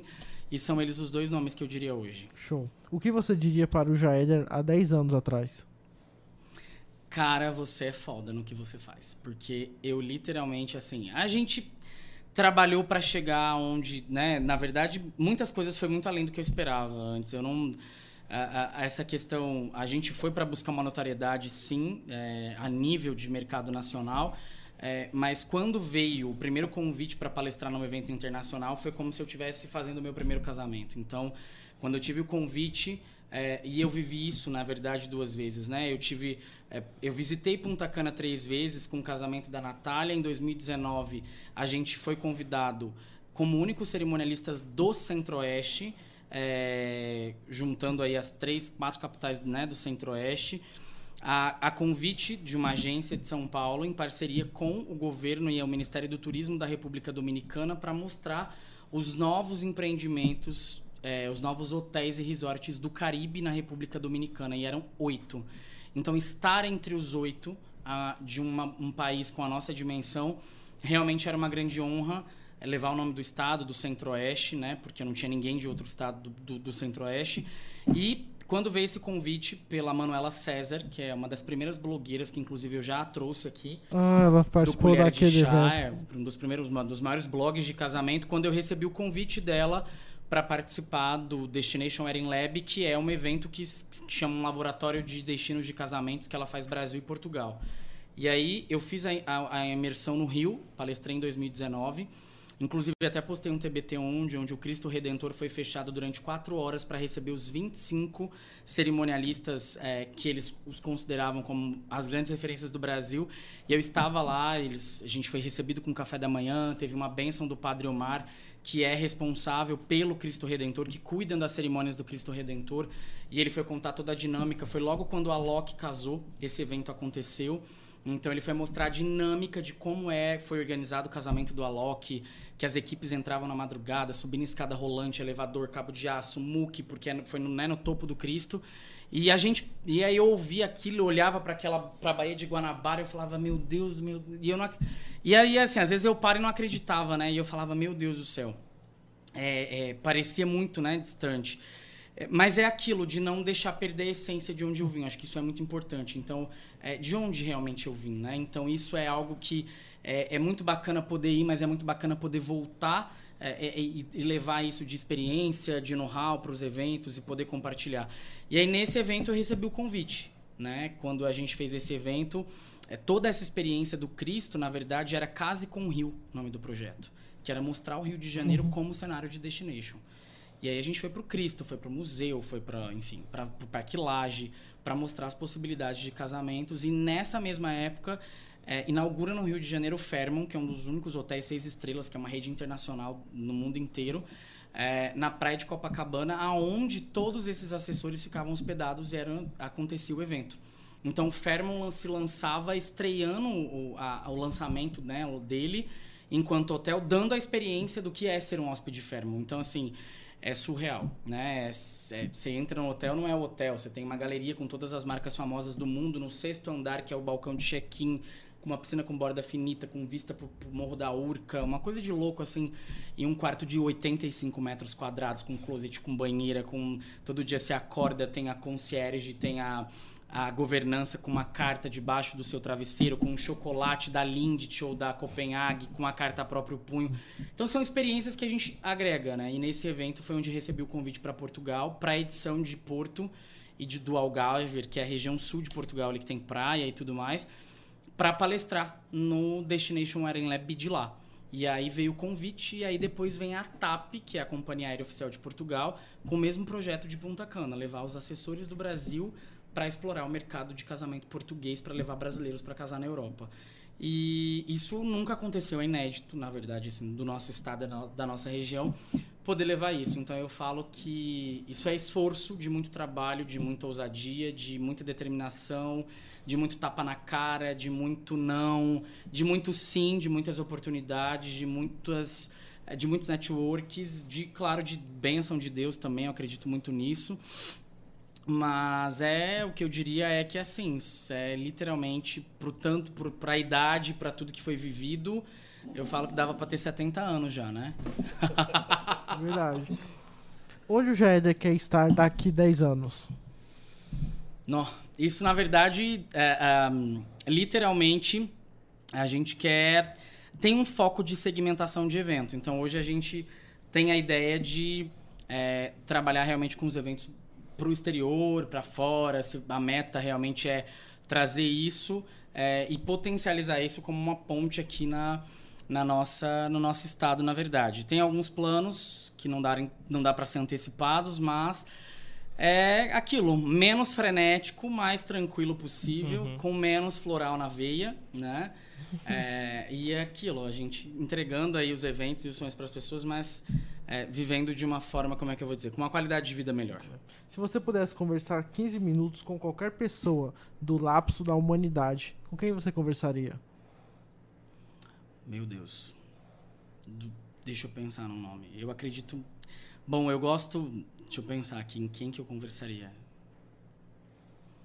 De um líder assim que eu acho que é sensacional, que fala da humanidade, né? Mas que eu gosto muito que é Dalai Lama, que eu acho que era um cara que tinha uma sabedoria absurda, independente da, da religião é, e da crença, enfim, não, não vem ao caso. E eu acho que antes de Jesus vir na Terra, que eu acredito, e em toda a história da Bíblia, com, com certeza com ele daí pra gente entender de tudo isso, porque que a humanidade, né, a gente sabe, na verdade, o motivo mais é, que, né, dessa coisa toda, mas, é, enfim, falando dentro do, né, falando um pouquinho de, de, de, de- nesse sentido, seriam essas duas pessoas. Você, tem certeza que Jesus foi o primeiro cerimonial da. É, porque, olha, ele é extremamente organizado, viu? Ele é extremamente organizado. Uma palavra que defina o Jaeder hoje. Cara, é... Uma nossa, palavra que define Eu acho que hoje. resiliência. Ponto, é Eu isso. gosto dessa palavra. Muito boa. E por fim, sua experiência no Share Podcast foi? Sensacional, assim, incrível. Parabéns pelo projeto e muito obrigado pelo convite. Você falou que ia falar nada. Quanto tempo tem, Mike?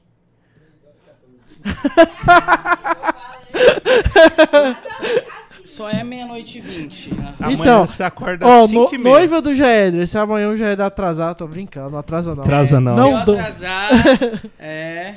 Já era, antes da gente finalizar, é, tem uma pergunta que eu sempre faço e entrega essa prancha aqui, ou tábua, ou tampa de caixão, você que define, é, para você assinar. Assina onde você quiser, coloque sua data, seu nome legal. e indique uma pessoa que você fala assim, cara, você tem que levar essa pessoa porque vai ser uma troca de ideia legal, acho que tem tudo a ver meu Deus do céu.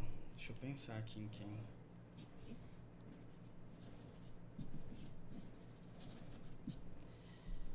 Hoje é 24. 24. O Zé assinou aqui, o Ederson lá embaixo, no mesmo dia. Maravilhoso. É, bom, uma pessoa que eu indicaria para eu não sei, eu olhei, essa- você até me encaminhou o link pra ver, pior que tem um monte de nome lá que eu já vou ter que descartar daí, eu tenho que pensar aqui agora. Mas deixa eu pensar aqui quem que eu indicaria pra Você acha que ia render um papo legal? Tem um amigo seu fotógrafo aí que é uma boa. quem, o Fares Rames? Aí, ó. Pronto, tá indicado então, nem tô pensando aqui. Então, eu até Não, pensei mas em pensa- alguém- Então Ô, pensa Fares, no- tá vendo? Viu, Fares? Ele. Tem- eu pensei em alguém do mercado de eventos, óbvio, claro que eu pensei, é meu maior, né, meu, né, meu- meu network é com essa galera. A- e, e justamente, na verdade, vieram dois nomes, foi o dele e foi o da Duda. Ah, né? Duda. Porque tem muita Duda, história top. também. E eu acho que, que seria legal pra contar como é que começa a história do Ideias Uhum. em Rondonópolis, com, a, né, com uma casa do pão de queijo, depois vira buffet. Ah, é? Tem isso aí? fa- é Você não sabia, legal. não? No- A tradição da família Guiar, Cara, de cozinhar. é Pão bem de queijo com linguiça. Recheado com linguiça. Conheço não. Mas, cara, isso Não aí é maravilhoso. É. Ah, É bem legal. Acho que são Seria dois legal. nomes que renderiam uma, uma, assim, um Não, super show. o Fares com certeza a gente vai bolar É. uma, Seis uma data, uma conversa, sete, pode esperar. uma data que ele tiver aí. Se bem que é do que do lado, né? Primavera. É, pega o carro, vem ele aí. vem atender um cliente e já, a gente já faz. né? E a Duda. A Duda é uma boa. Bora Anotado. organizar pra novembro. Eu acho que dá, assim, um- nossa, dá muito conteúdo.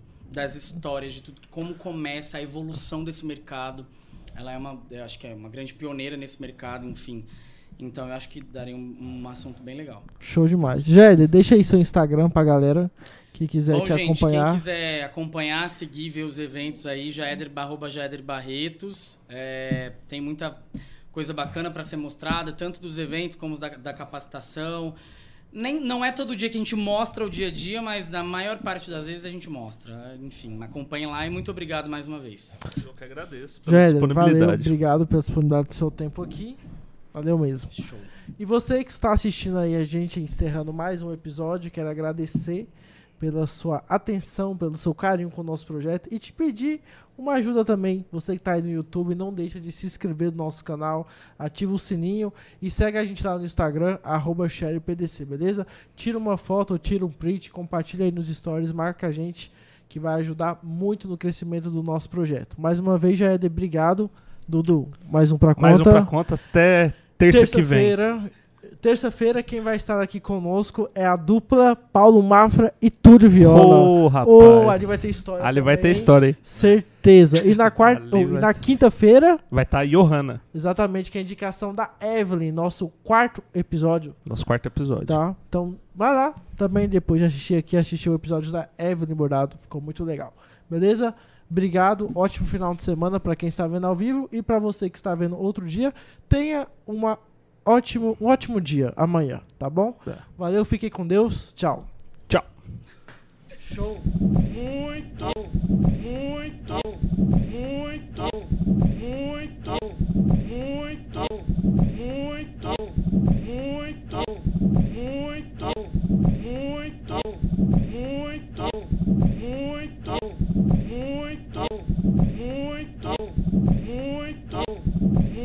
Muito